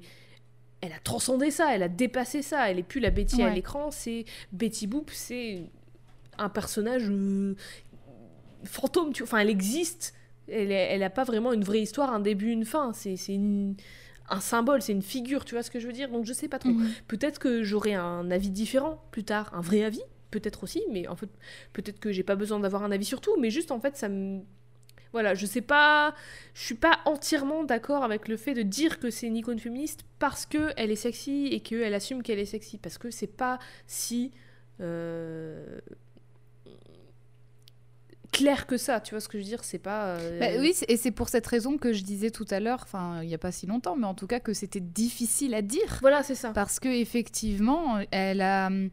Même, même s'il y avait dans ça. l'intention de Max Fleischer de- d'en faire une, une icône qui euh, montre une certaine émancipation et Oui. compagnie, ce qui, serait, qui, est, ce qui est vachement bien dans l'idée, euh, ça veut pas dire pour autant qu'effectivement, comme tu le disais, il n'avait pas d'arrière-pensée, il n'a pas surfé Oui, sur il sa pas- popularité puis il en pas raison de, sa, plus, de, euh, sa, de son sex appeal. Enfin, Et voilà, même peut-être inconsciemment, il n'est pas non plus complètement dénué de billets, tu vois.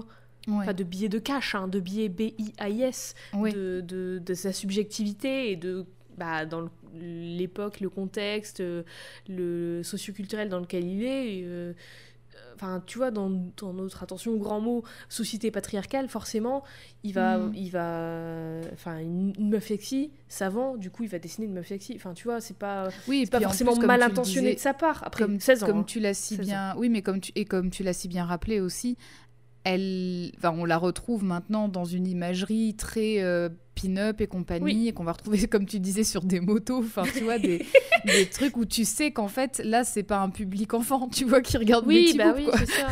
c'est ça. Et après, par contre, en revanche, le truc que. Et je suis pas certaine que les, les gens qui, qui ont des stickers Betty Boop, euh, enfin, peut-être que je juge, hein, hein. je sais Oui, pas, on sait pas. mais, euh, mais euh, je suis je Pas sais pas monde, si voilà je sais pas si tout le monde qui a des stickers Betty Boop sur sa moto ou euh, enfin sur d'autres trucs qui sont enfin qui sont des personnes euh, adultes majeures vaccinées euh, c'est parce que elle chante et qu'elle danse un petit peu tu vois je suis pas certaine que ce soit pour ça que, que Ouais. son sticker est là tu vois Après, chacun fait. Oui, et après, chacun son ça, truc. s'en fout, mais. Non, mais ce que, ce que je veux dire, c'est que peut-être que c'est aussi parce que bah, elle est sexy et que Oui, voilà, bah voilà, c'est- on peut dire qu'elle est bonne, hein, c'est bon, ça reste un dessin avec des lignes, tu vois. Bien Bah, sûr, en revanche, mais une du chose coup, que- voilà, c'est c'est le, le la nuance est assez Oui, fine voilà, en fait, et c'est pour ça que c'est dur à dire. Enfin, je en tout cas pas sur envie son de, de physique mal et sur dire les sur- choses. Oui, non, mais ouais. je comprends pas, moi non plus. Mais sur, en tout cas sur son physique et sur le fait de se le réapproprier et de, Et ça, bah, non, de, mais de ça, la différence entre sexualisation et sexy et tout ça, tu vois. Ouais. Mais c'est vrai que fou. là, euh, ouais, c'est ça. Mais c'est vrai que sa persona en tant que Oui, voilà, personne qui se, qui est indépendante, qui se laisse ça, pas faire, pas. Euh, ça, ça, non, c'est super, c'est Ah oui, très parce bien. que même et- là, dans- en fait, dans la diégèse- c'est ce qu'on aime bien en fait. Là, oui. moi, c'est ce que j'aime bien chez, chez Betty Boop. là. Dans la diégèse, clairement, elle vit pas pour les mecs. Et enfin, même si c'est le love interest de Bimbo et tout, tu vois, par exemple, Mhm. euh, dans l'épisode où Bimbo, euh, où il y a le vieux qui lui court après, et elle va voir Bimbo et elle lui dit, ben bats-toi pour moi et tout parce que c'est toi que j'aime et voilà. Et Bimbo, il se fait, il se fait casser la gueule et elle, elle va le sauver après. Tu vois, c'est, elle se- c'est pas une demoiselle en détresse, Betty Boop. C'est pas, euh, elle va pas courir après les mecs. Tu vois, elle, elle fait sa vie, elle, elle kiffe Bimbo, bah elle va sortir avec Bimbo. Si elle kiffe pas Bimbo, elle va pas sortir Mhm. avec Bimbo, tu vois.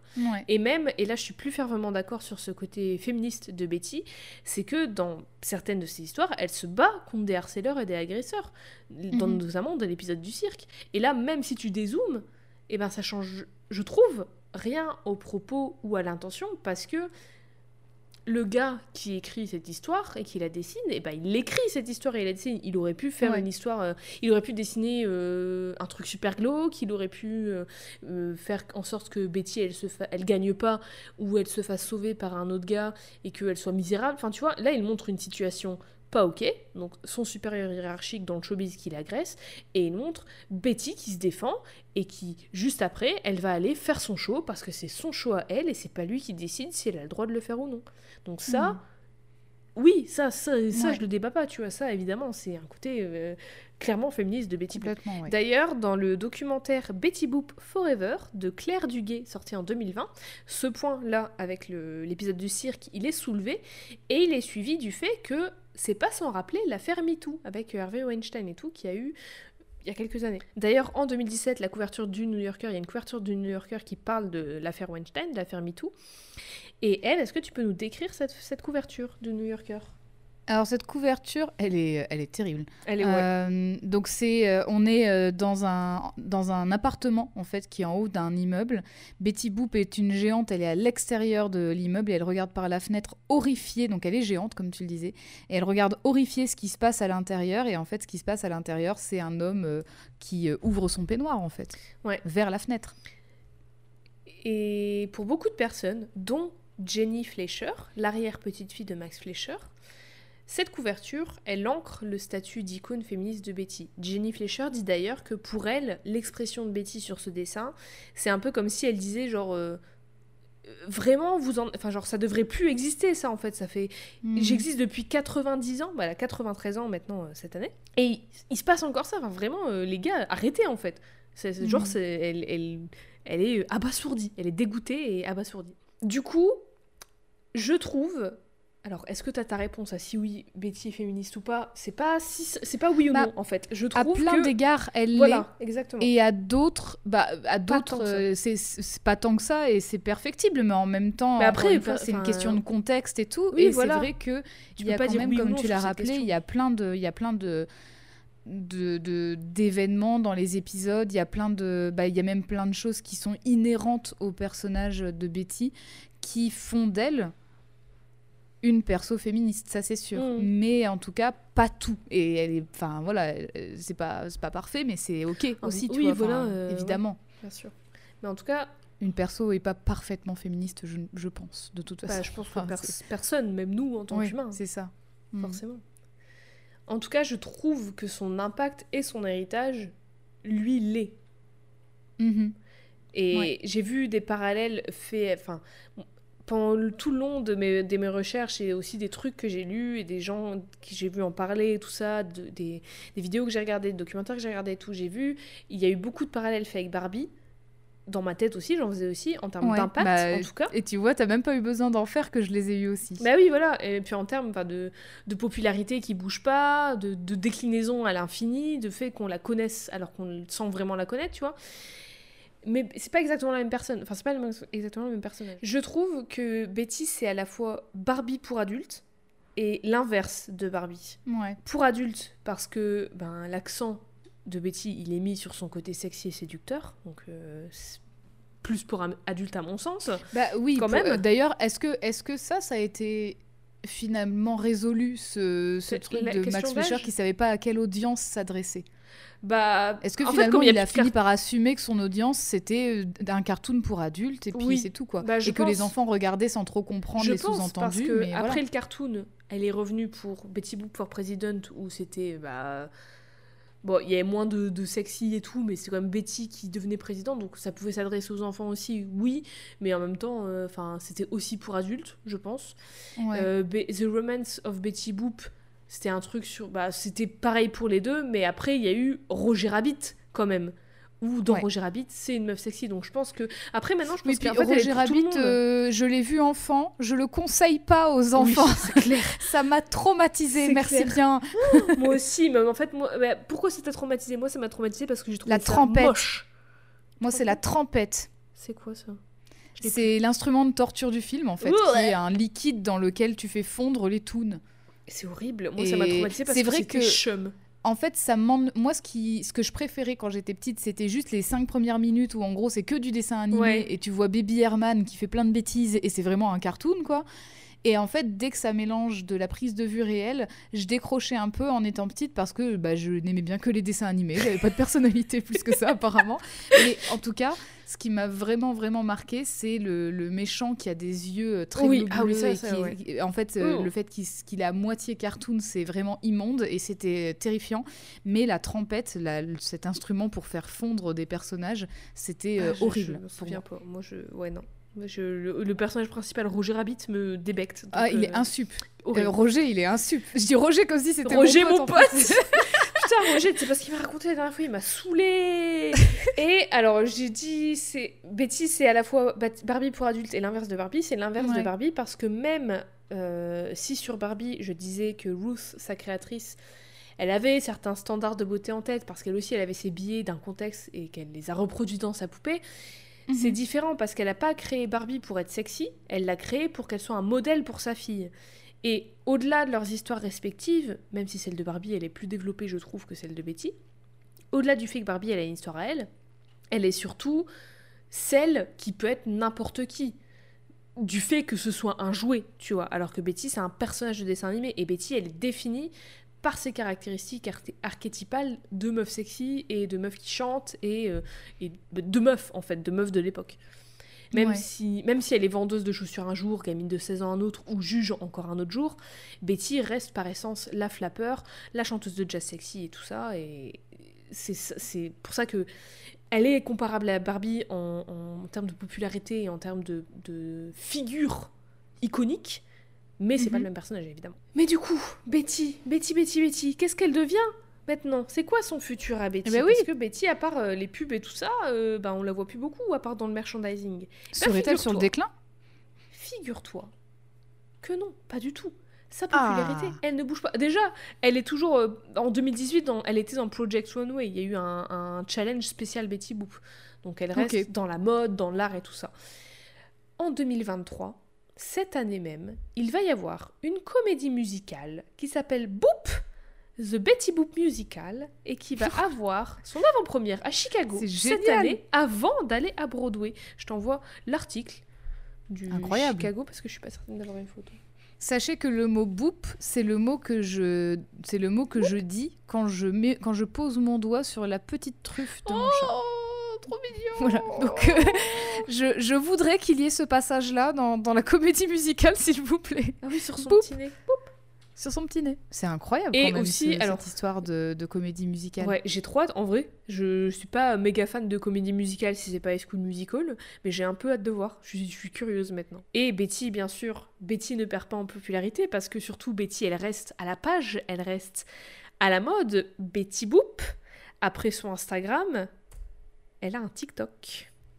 Oh Et oui. Est-ce que ça te dit qu'on regarde un petit TikTok? Oui, j'ai une petite question avant ça sur euh, Boop. Est-ce qu'on sait qui va jouer Betty Boop? Ah, très bonne question. Alors, on sait qui écrit, qui met en scène, qui chorégraphe. Mais je n'ai, je n'ai pas, en tout cas, pour cette première représentation. Pas encore, en tout cas. Alors, du coup, son. TikTok. Ah oui, En fait, c'est- grosso modo les mêmes choses. Ah bah, il y a la Joconde. C'est grosso modo les mêmes choses que sur son Insta, mais c'est que les vidéos. Oh Putain, il y a la musique de la Joconde Tu m'étonnes qu'elle bouge autant la tête. Voilà. Elle écoute du Caravan Palace. Mais oui, grave Bah, c'est un peu euh, blues. C'est cette vibe-là, c'est complètement cette vibe-là. Un peu ragtime et tout. euh, Bah voilà, bah, c'est ce qu'elle fait maintenant Betty, elle est sur TikTok et elle va faire une comédie musicale. Bravo. Eh ben bravo à elle. Elle hein. lâche rien, elle lâche rien. 93 ans après euh, sa naissance, elle est toujours là. Donc voilà, c'était Betty Boop, une star du jazz, Ah. une star de cinéma, qui va au-delà de nos écrans quand même et qui est toujours dans nos vies à travers les pubs, le merchandising, le TikTok, euh, les comédies musicales, la mode, la musique, tout, et juste l'inconscient collectif et la pop culture en fait. Elle est l'un des personnages de la pop culture le plus populaire et le plus connu de tous les temps, et elle est un symbole de glamour, d'indépendance et de liberté féminine. Betty Boop, c'est aussi, et c'est ce qui m'a le plus intéressé perso, le symbole de toute une histoire musicale, artistique et culturelle, notamment des personnes afro-américaines, quand bien même Betty est elle-même blanche. Et au final, Betty, c'est toutes les histoires de ses inspirations, comme celle de, entre autres, Baby Esther, Florence Mills, Gertrude Saunders, Helen Kane ou Clara Bow, de ses interprètes, comme Margie Hines, Mike Westel, Little Anne Rothschild, Little Anne Little ou Sandy Fox. Et Betty, c'est aussi l'histoire des gens qu'elle peut encore inspirer aujourd'hui. Eve, est-ce que tu aurais des questions? Bah aucune, je t'en ai posé tout plein. Là, je pense que je, je suis à sec. Tu connais. Betty Boop sur le bout des le doigts, de A à Z, doigts. du BOP. De- oui, de, de Boop finalement. Eh ben, je suis ravie. C'était super intéressant. Ah, C'était vraiment vraiment trop cool. Euh, je suis très contente d'en avoir appris autant. Ça fait à peu près. Et je suis très contente d'avoir trouvé. Bravo. je pensais pas que tu l'aurais. Je pensais que vraiment Mais personne. Franchement, Parce qu'en si même temps, les pas indices sont cherché, faciles, j'aurais pas trouvé. mais ils sont pas super faciles non plus. Enfin, genre, ils, Ils sont, sont faciles sais, en fait. mais voilà. ouais. voilà. Est-ce que tu aurais une échelle et une note euh, Oui, j'ai une. euh, Bah, du coup, ça me, ça me fait te poser une question encore une. Ah. Il y a combien d'épisodes En tout, alors. Tu m'avais dit une centaine Une ça centaine, mais parce que parce qu'en fait, comme il y a Tall Cartoons, Screen Songs et Betty Boop, alors Betty Boop apparaît dans 126 cartoons entre les années 30 et les années 39. Très bien. Alors, sur 126 boubou-pidoup, Oh, bah évidemment, évidemment. quand même, je lui mets la note. oh là là, le suspense. Oh là là. Je lui mets la, je lui mets la note. Mais en fait, enfin, à chaque fois, je me rends compte qu'au final, j'ai l'impression qu'on note plutôt nos performances que les persos. Quelles sont les notes On le rappelle, donc une Ça valeur. Ça faisait valeur. longtemps qu'on l'avait pas rappelé. voilà. Mais du coup, je lui mets la douce note de 95 boubou Oh, sur 126. J'enlève un peu plus de 30 boubou pidoup 31. pour les raisons qu'on a évoquées, à savoir que effectivement, il y a malgré tout, mais ça c'est pas dépendant de la perso, mais il y a malgré ja- tout de la sexualisation de ce en fait. personnage, enfin de cette personnage. Il y a effectivement une histoire qui euh, a été mise on va dire à la lumière du jour grâce au procès d'Hélène Kane finalement, mais qui montre que en fait euh, il y a beaucoup d'inspiration et tout qui provient, enfin qu'il y a une histoire Mhm. qui est, qui est tirée des, des, des communautés afro-américaines alors qu'elle est blanche. Mais effectivement, c'est bien qu'il y ait ce- d'ailleurs. cette réappropriation maintenant Ouais, qui a lieu. C'est très chouette. Et, euh, et, c'est- et en même temps, c'est- enfin, c'est tout à fait à propos aussi autour du, de, de cette perso. Donc c'est très bien. Bah oui, surtout quand tu Mais voilà, c'est- surtout-. C'est ça, c'est- mais c'est surtout autour de finalement ce qui a été fait par Max Fleischer aussi le fait de son âge. Enfin, c'est ça en fait Ouais. qui fait un peu descendre la note, même si Mm. c'est pas dépendant de la Bah non, personnage sûr, en tant que c'est tel, toujours un peu- mais euh, de plutôt de son délire- créateur. ouais, ce délire de l'âge. euh, Je dis, c'est des billets de lui, du contexte, de l'époque et tout ça. Pour plein de gens, ça reste la même chose aujourd'hui. Enfin, il y a toujours ce délire de Mm. euh, ah, la jeunesse éternelle, sauf que euh, être majeur. Écoutez, elle a pas son bac, majeur. faut pas Elle la a pas faire son travailler. C'est non. Dompteuse de Lyon, elle a pas son bac, mais arrêtez de Ah, faire travailler des inadmissible. Inadmissible. J'ose espérer qu'elle était adulte en étant dompteuse de Lyon. J'espère qu'elle a fait un CAP Dompteuse de Lyon au moins. Bah oui, que au moins, rien que ça, s'il vous plaît. Ou je sais pas, un stage en un entreprise. BTS, un stage, une alternance, tout ce qu'elle veut, tout ce qu'elle veut pour ses la fête différents métiers. et puis après on y va, mais ok, mais voilà. ah, et bien Mais sinon, c'était un 95. plaisir. Merci Ah, bon. beaucoup. C'était vraiment super intéressant. Tout le côté vraiment historique, c'était vraiment super. Un régal. Je suis ravie que ça t'ait plu et j'espère que ça vous a plu aussi, Eve. Oui. Parce que ça a été très musical et très, très imagé cette semaine. oui, oui. Est-ce que tu peux nous dire où est-ce qu'on peut retrouver tout ça, s'il te plaît? Eh bien oui, vous allez pouvoir retrouver tout ce côté image, musicale, vidéo. J'espère qu'il y aura la Joconde Ouais, je vais sur nos réseaux sociaux at codexpod au féminin et au pluriel codex au féminin et au pluriel bien sûr pod pod et nos réseaux sociaux étant Twitter et Instagram. Vous pouvez également nous écouter, nous réécouter sur toutes les, les plateformes de podcast existantes. Bien entendu, il y a Apple Podcast, iTunes, SoundCloud, Deezer, Spotify. En veux-tu, en voilà.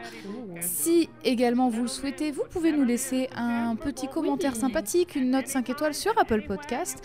Et éventuellement, si vous avez des idées de personnages dont nous n'avons pas encore parlé, vous pouvez nous proposer des persos en commentaire sur Apple Podcast, toujours bien sûr. Oui, bien sûr. Merci, Eve, pour toutes ces petites précisions. Avec plaisir. Est-ce qu'on ne se dirait pas à deux semaines Bah si, quand même, à deux semaines. à deux semaines, bientôt. bientôt. Ain't you kinda glad and ain't you kinda gay when you hear me say I love you? Or tell me,